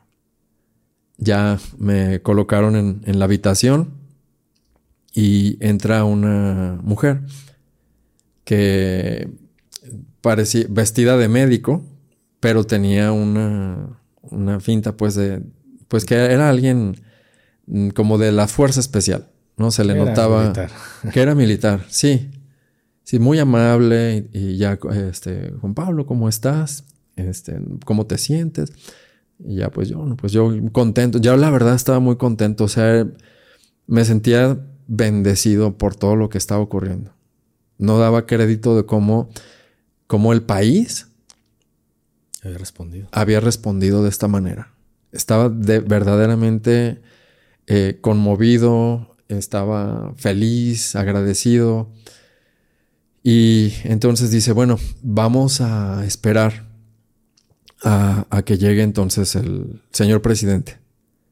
Y ya fue que, ah, o sea, ya entendí como por qué estas, estas este situaciones, todo este protocolo. Y se escucha, porque era el último piso, entonces que otra vez un helicóptero, ¿no? Está ahí surcando el cielo. Y yo así de... Ah, ya eran como otra vez las experiencias, ¿no? Como revivirlas en cuanto, a, en cuanto al trauma. Y mm, pues bueno, como que hace, toca piso y pasan unos minutos, se escucha un barullo en, la parte de afuera de, la habitación y entra un grupo de gente acompañando al presidente. ¿Y qué es lo que te dice en ese momento? Pues me, se presenta y me dice, ¿cómo estás? pues ya le dije que me sentía muy agradecido de, regresar, que me sentía bendecido de, de que a pesar de todo lo que había pasado, pues estaba ahí. Me pidió que si le podía compartir lo que había sucedido y pues otra vez, ¿no? Viene este... Este revivirlo. Y pues silencios, ¿no? Este... Sollozos una serie de cosas que ocurrían con, con todas las personas que iban. Él escuchó muy atento, fueron más de 40 minutos lo que estuvimos ahí conversando. Y, y noté también esa parte del humano que conecta con, conmigo, que conecta con la historia. El haber tenido también la oportunidad de, de platicar pues temas que a lo mejor pues, no, no, se imagina uno que va a poderlo hacer con, con un representante de un país, ¿no? Que se habló temas espirituales, eh, de la razón por la que íbamos a México, de esta conciencia, ¿no? Que, que, buscamos y, era como el tener este diálogo, no, no solamente escuchar, sino tener el diálogo. Y pues me dijo, este, siéntanse apoyados y estamos aquí para, para servirles. Y, se despidió, dice, eh, yo generalmente acostumbro eh, a, donde a donde voy, acostumbro traer prensa de la presidencia. En este caso, yo decidí que no. Dice, si quieres una fotografía, puede ser con el teléfono de ustedes, sin ningún problema, ¿no? Pero, y sí, sí, con el teléfono de mi hermano, le pedí que, que nos tomáramos una foto. Juan Pablo, ¿y qué pasa cuando regresas a la Perla Tapatía? ¿Qué pasa? ¿Cuánto tiempo tardó en, que tocaras tierras jaliscienses? Fueron casi dos meses que estuve en el hospital en Ciudad de México. Para eso yo le pedí a mi mamá que no fuera. Ella, este, pues bueno, insistía, insistía, insistía. Es que quiero estar contigo, quiero estar contigo. Le dije, mamá, no, no puede estar porque yo necesito a alguien que me asista. O sea, que me asista en todo. Y yo no la quiero someter a, a esta carga. No, porque ahorita soy esto. Y el, el, indicado, pues, es Luis porque pues es joven y es fuerte y me puede apoyar. Pero más grande que tú. Pero más grande que yo. No le claro. es el mayor, ¿no? Entonces, eh, ya, eh, pues lo entendió, lo entendió bien, lo entendió mi cuñada incluso, deja a mi hermano a dos niños, niño y niña. Mi sobrina Regina tenía nueve meses apenas de nacida. Entonces se la rifaron también aquí. Mi sobrina Regina también. También. Regis. las Regis. Las Regis. las Regis. Sí, y entonces eh, fue como, pues colaborar, ¿no? En familia, en, lo que se podía. Y cuando ya me comentan los médicos, ya es momento de darte de alta, eh, pues fue también todo un, protocolo, ¿no? Para, para hacerlo. Yo salgo de ahí con, en silla de ruedas y medio moviéndome un poquito con, con andadera. Y me trasladan, recuerdo que fue un viernes en octubre, no recuerdo el día exactamente, pero se celebraba el evento de Fórmula 1 en, en este... En el centro histórico, ¿no? No, en, el... Ay, los hermanos Rodríguez, ¿no? En este lugar de, donde hacen también los conciertos. Porque hubieras que hubo un evento ahí en el centro de la ciudad. Sí, también. Sí, este era el, Fórmula 1 ahí y lo, lo, recuerdo porque está pegadito al aeropuerto. Entonces había una de tráfico. Como si ya sabemos cómo está Ciudad de México, pero aumentado. Y se organizó por parte de, de la Cancillería una logística para poder llegar a tiempo al, al, aeropuerto y, subir al avión que ya me estaba esperando, un avión comercial. Entonces ya nos, nos regresamos, Luis y yo, y aquí ya me estaba esperando una ambulancia también de SAMU, que es también de la Secretaría de Salud del Estado de Jalisco. Muy simpático el paramédico, que, dice, este, ¿quieren que prenda la, la, la sirena para ir más rápido. ya venía también él muy contento pues como por el traslado.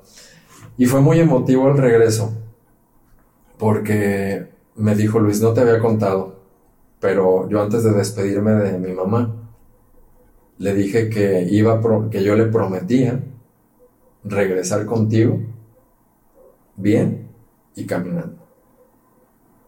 Entonces me bajan de la ambulancia y pues ya estaba ahí mi mamá, mi cuñada, mi abuelita que todavía vivía.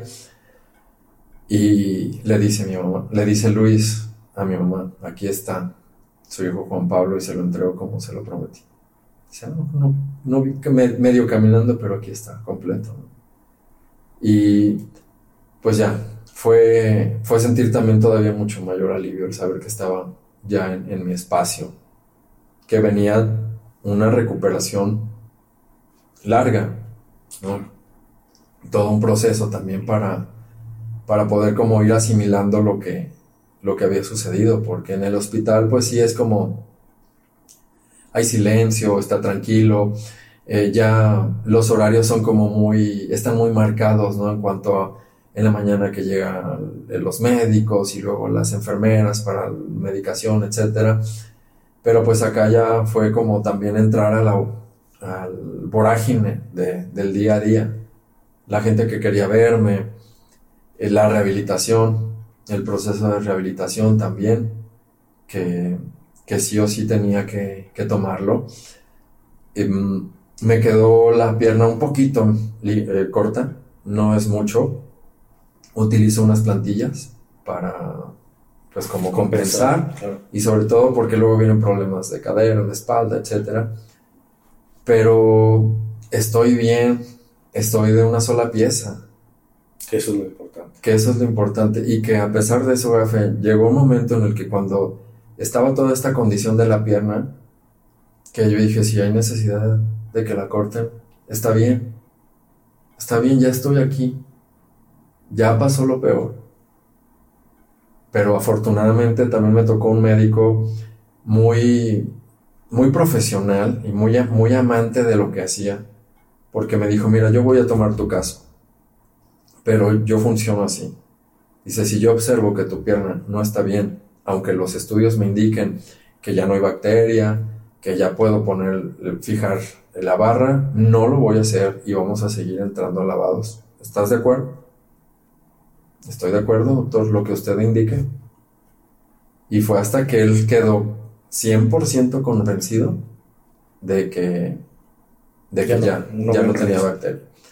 Y fue incluso considerado un caso de éxito en el hospital. Ya al, año siguiente lo presentaron en, en sus convenciones médicas como uno de los, de los casos de éxito, ¿no? De, no haber amputado y haber hecho lo posible para rescatar, para rescatar. miembros. El gobernador se hizo presente en algún momento, era Aristóteles sí. Sí, fíjate que en paz descanse, sí. Yo no lo conozco, o sea, bueno, lo conocí por la universidad cuando él era todavía estudiante. Yo iba entrando yo a la facultad de Derecho cuando él iba saliendo pero ya como político no y como gobernador ya no había tenido una intervención. Mi hermano sí, porque bueno, acá sucede toda una historia también cuando se dan cuenta de la noticia. Y ya yo lo, lo vuelvo a ver a él ya como presidente al año, al aniversario, que celebramos una misa en la que acude la canciller, acude el embajador, acude eh, en ese entonces el gobernador Jorge Aristóteles, Miguel Castro también, que él fue también un, elemento importante como de conexión con los familiares de, nosotros para, para poder hacer como gestiones. Era, no recuerdo, secretario de... No recuerdo ahorita el nombre de, la secretaría, pero ellos se, hacen presentes. Me gustaría hacerte la, pues, se puede ser la última pregunta que yo tengo en la cabeza. Esto puede dejar un poco más de, cosas, pero has hablado mucho del tema de la salud, pero de la salud mental. El helicóptero, muchas cosas que, que te dejaron algún daño, si lo podemos decir de esta forma. ¿Tuviste trastorno por estrés postraumático después de este evento? Sí, sí, sí, definitivo. ¿Tienes, aún lo, lo vives o ya lo he aprendido a controlar. O sea, por ejemplo, sí, en el tema de los helicópteros, pues en, cuando tuve la primera confrontación con el en, el aeropuerto, con estos helicópteros que nos llevan al hospital, fue como, aguántate, ahorita no, eh, no pienses pues más allá. Pero ya llegando aquí a Jalisco, específicamente a Guadalajara, pues para quienes nos vean de otros lados, es muy común que esté transitando helicópteros. Entonces, el simple hecho de escucharlos me generaba una angustia, sudoración. No se diga ya cuando los veía en la calle. No soy yo mucho de, de expresar sobre, o sea, sí, sí, expreso emociones, o sea, sí te puedo decir como, ah, estoy feliz, estoy contento, pero en cuanto a las negativas, más bien me las guardo.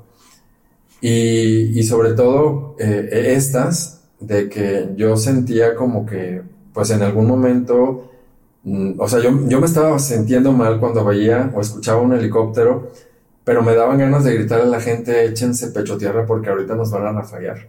Esa era mi primera reacción. Eh, dentro de mis recursos ¿no? que fui construyendo desde antes de, de esto, de, de, lo que ocurre, eh, siempre me gusta primero probar lo que llega a mí para saber cómo se vive y luego compartirlo con alguien más. Por ejemplo, esto de la respiración, mira, pues la respiración tiene que ser profunda, hay que utilizar diafragma, todo esto para, para saber qué es eh, lo que, el beneficio que se va a tener, ¿no? Entonces, cuando tengo mi tratamiento psicológico, yo le comento a la psicóloga, sabes que, eh, o sea, sí quiero seguir lo que tú, tus recomendaciones, pero también quiero aplicar lo que yo he aprendido. ¿Se puede? No, sí, sí, vamos sumando. Entonces siempre soy de confrontar las cosas. Es de, ¿cómo se vence el dragón? Pues confrontándolo. Claro. Y era entonces, a ver, pues el helicóptero, pues ahí más o menos, ¿no? Como que ya aguanté 15 segundos, por decir. A ver, pues a la siguiente, ¿cuántas más? Y poco a poco fui quitándome el miedo de, de los helicópteros. Lo que sí me tardó más fue el, la que estaba en una fiesta, por ejemplo, y tronaba un globo y era de, ¿qué está pasando? Otra vez, ¿no? Como casi, casi pecho tierra. Y, pero pues también creo que la vida de alguna forma buscaba y chusca el cómo, cómo poder salir de ese proceso. Ocurre algo, en, me invita un amigo a ir a una boda, que se, se casaba una amiga de él en Chapala, en un pueblito de Chapala. Y esto fue como en enero del 16, o sea, muy reciente. Sí. Y pues también tenían globos y eso empiezan a tronar los globos. Y yo me empiezo a sentir mal y me dice, ¿sabes qué? Vámonos. Traía yo un fijador en la pierna, ya en ese entonces traía un bastón. Pues no era el día de las fiestas patronales en el pueblo. Y que estaba, el salón de eventos estaba justo enfrente de la plaza. Recuerdo que íbamos saliendo ya caminando a la plaza y como desde lejos viene un tipo con un torito de cohetes, así dirigido hacia nosotros. Y el tronadero de cohetes de luces, yo me acuerdo que me le agazapé nada más a mi amigo pobre, no sé cómo me pudo, como si fuera gato, ¿no? Así, lo agarré. Y ya me dijo, no, no, no, no, no, vamos por acá, por acá, por acá, tranquilo, que no sé qué, y buscando la manera de como distraerme, ¿no? Pero yo era de, madre mía, ¿qué es esto? Y pues ya después lo contábamos con risa, ¿no? De que ven, no, dice, ya, yo, yo lo tenía preparado ya para que ya terminaras de, de, vencer ese miedo.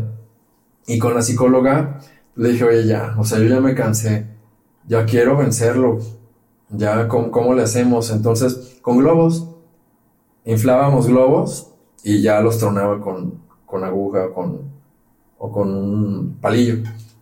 Y pues sí, sí, era como, ah, pues sí, al principio, ¿no? Pero te digo, siempre he sido de, de confrontar para, pues, no, no, no me puedo quedar así. En la actualidad, si, en la actualidad, escuchas, ¿cuál es tu reacción? Fíjate que eh, ya eso iba en la actualidad. Eh, bueno, ya he estado como de una forma estática en cuanto a estas cosas.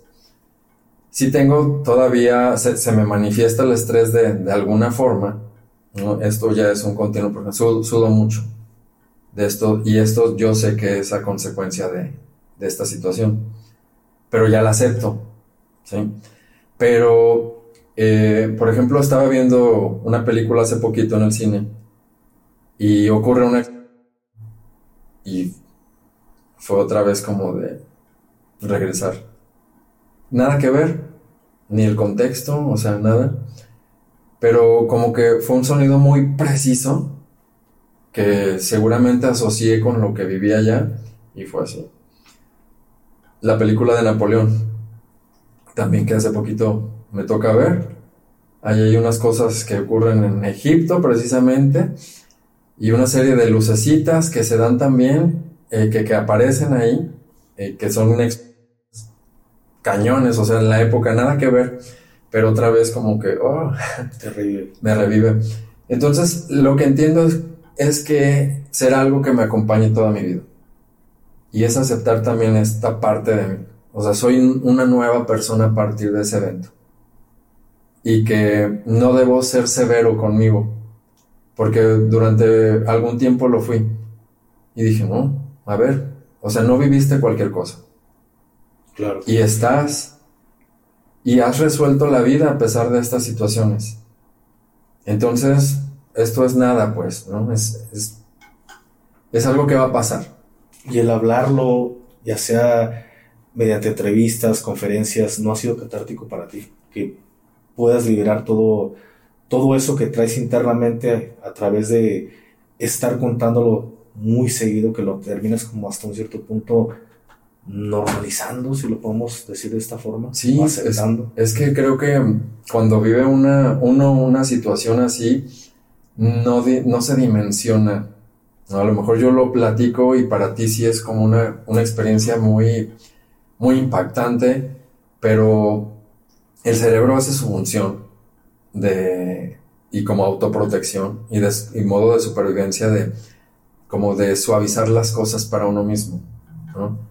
Sí ha sido catártico, eh, pero al mismo tiempo no ha sido un proceso sencillo, porque es, es ahorita como tú mencionabas, oh, te veo y, y, como que recuerdas estas cosas, es regresar, ¿no? A estos eventos, es mi mente trae esta memoria nuevamente y, y, mi cuerpo siente. Vivir, sí. Te entiendo porque he vivido situaciones, te entiendo, porque conozco esa mirada que volteas a un lado, pero no estás aquí, estás justamente recordando o estando en ese lugar, te entiendo. Entonces, por eso a mí se me hace fuerte, se me hace impactante tu historia porque sé que estamos allá en este momento. Estamos en Egipto. Así es. Entonces es hago, empatizo muy, muy contigo. Te digo con muchísimo respeto, hermano. Muchas gracias.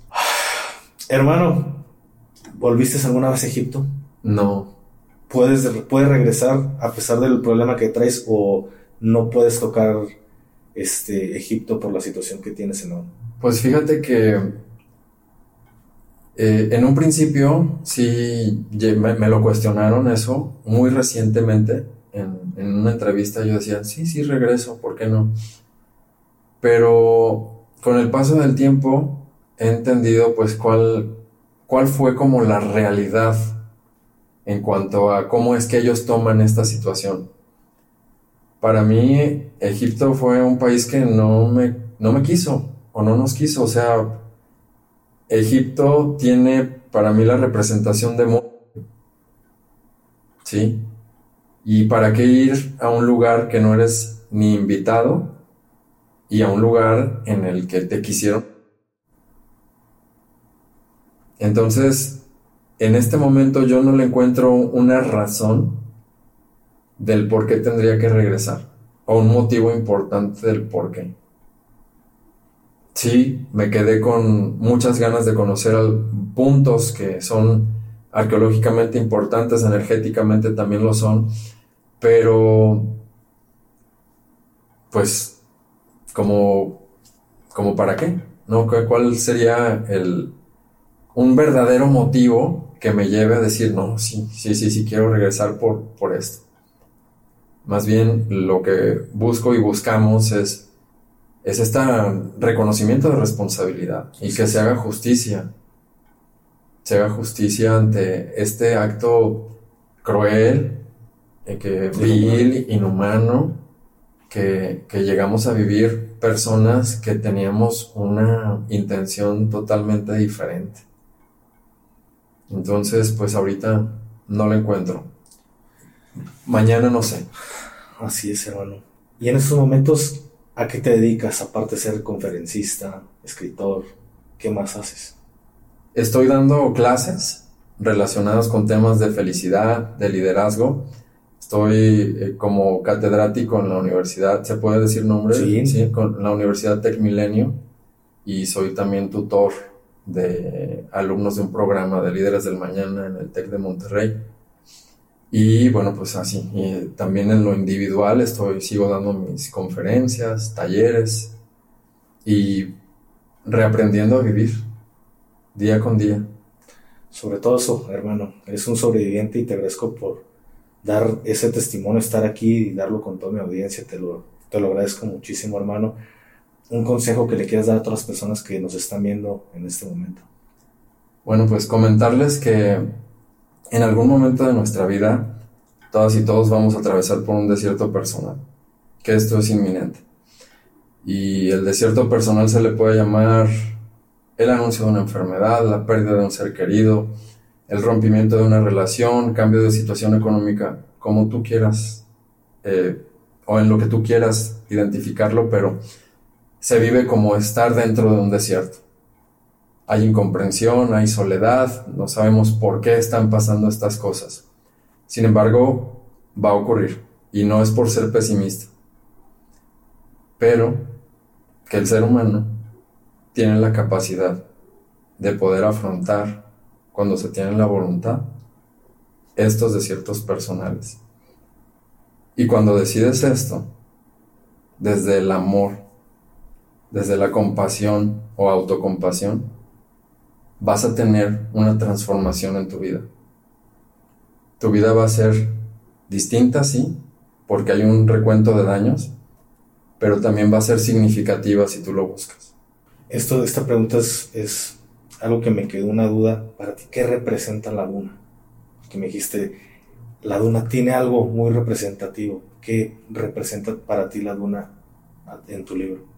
En mi libro se convierte en un personaje, porque es este como muro de contención que nos separa de pronto de, de la posibilidad de, de tener como la ayuda, pero que al mismo tiempo se convierte en un espacio que da y renacer. Es este espacio en donde yo renací, en donde fui reconstruido desde una manera diferente. Muchas gracias. No me quería quedar con esa duda desde que me dijiste más adelante la duna. Dije, no lo puedo olvidar. No puedo olvidar lo de la duna. Y de verdad te agradezco mucho por, por haber traído, me lo permites, claro. este libro. Se los recomiendo a todos. No puedo decir ya lo leí porque no lo he leído, pero sé que va a estar cañoncísimo. Te lo dije desde que entraste, me diste por donde, por donde me gusta, que es la lectura, y te lo agradezco muchísimo, Juan Pablo. Se los agradezco también a todos ustedes por haber llegado hasta este punto. Ya saben, las redes sociales de, de nuestro invitado van a estar apareciendo o estuvieron apareciendo a lo largo de todo este video. También les dejamos ahí en la caja de descripción el enlace de sus redes sociales. ¿Dónde podemos encontrar tu libro? En mi página www.juanpablogarcia.mx. Ahí viene las instrucciones de tienda y todo esto. Ya saben, aquí van va a estar apareciendo la, la liga y también se los vamos a dejar aquí en la caja de descripción. Muchísimas gracias por haber llegado hasta este punto. Se despide de usted su compa el Gafe 423 y mi amigo Juan Pablo García Chávez. Hasta la próxima. Bye.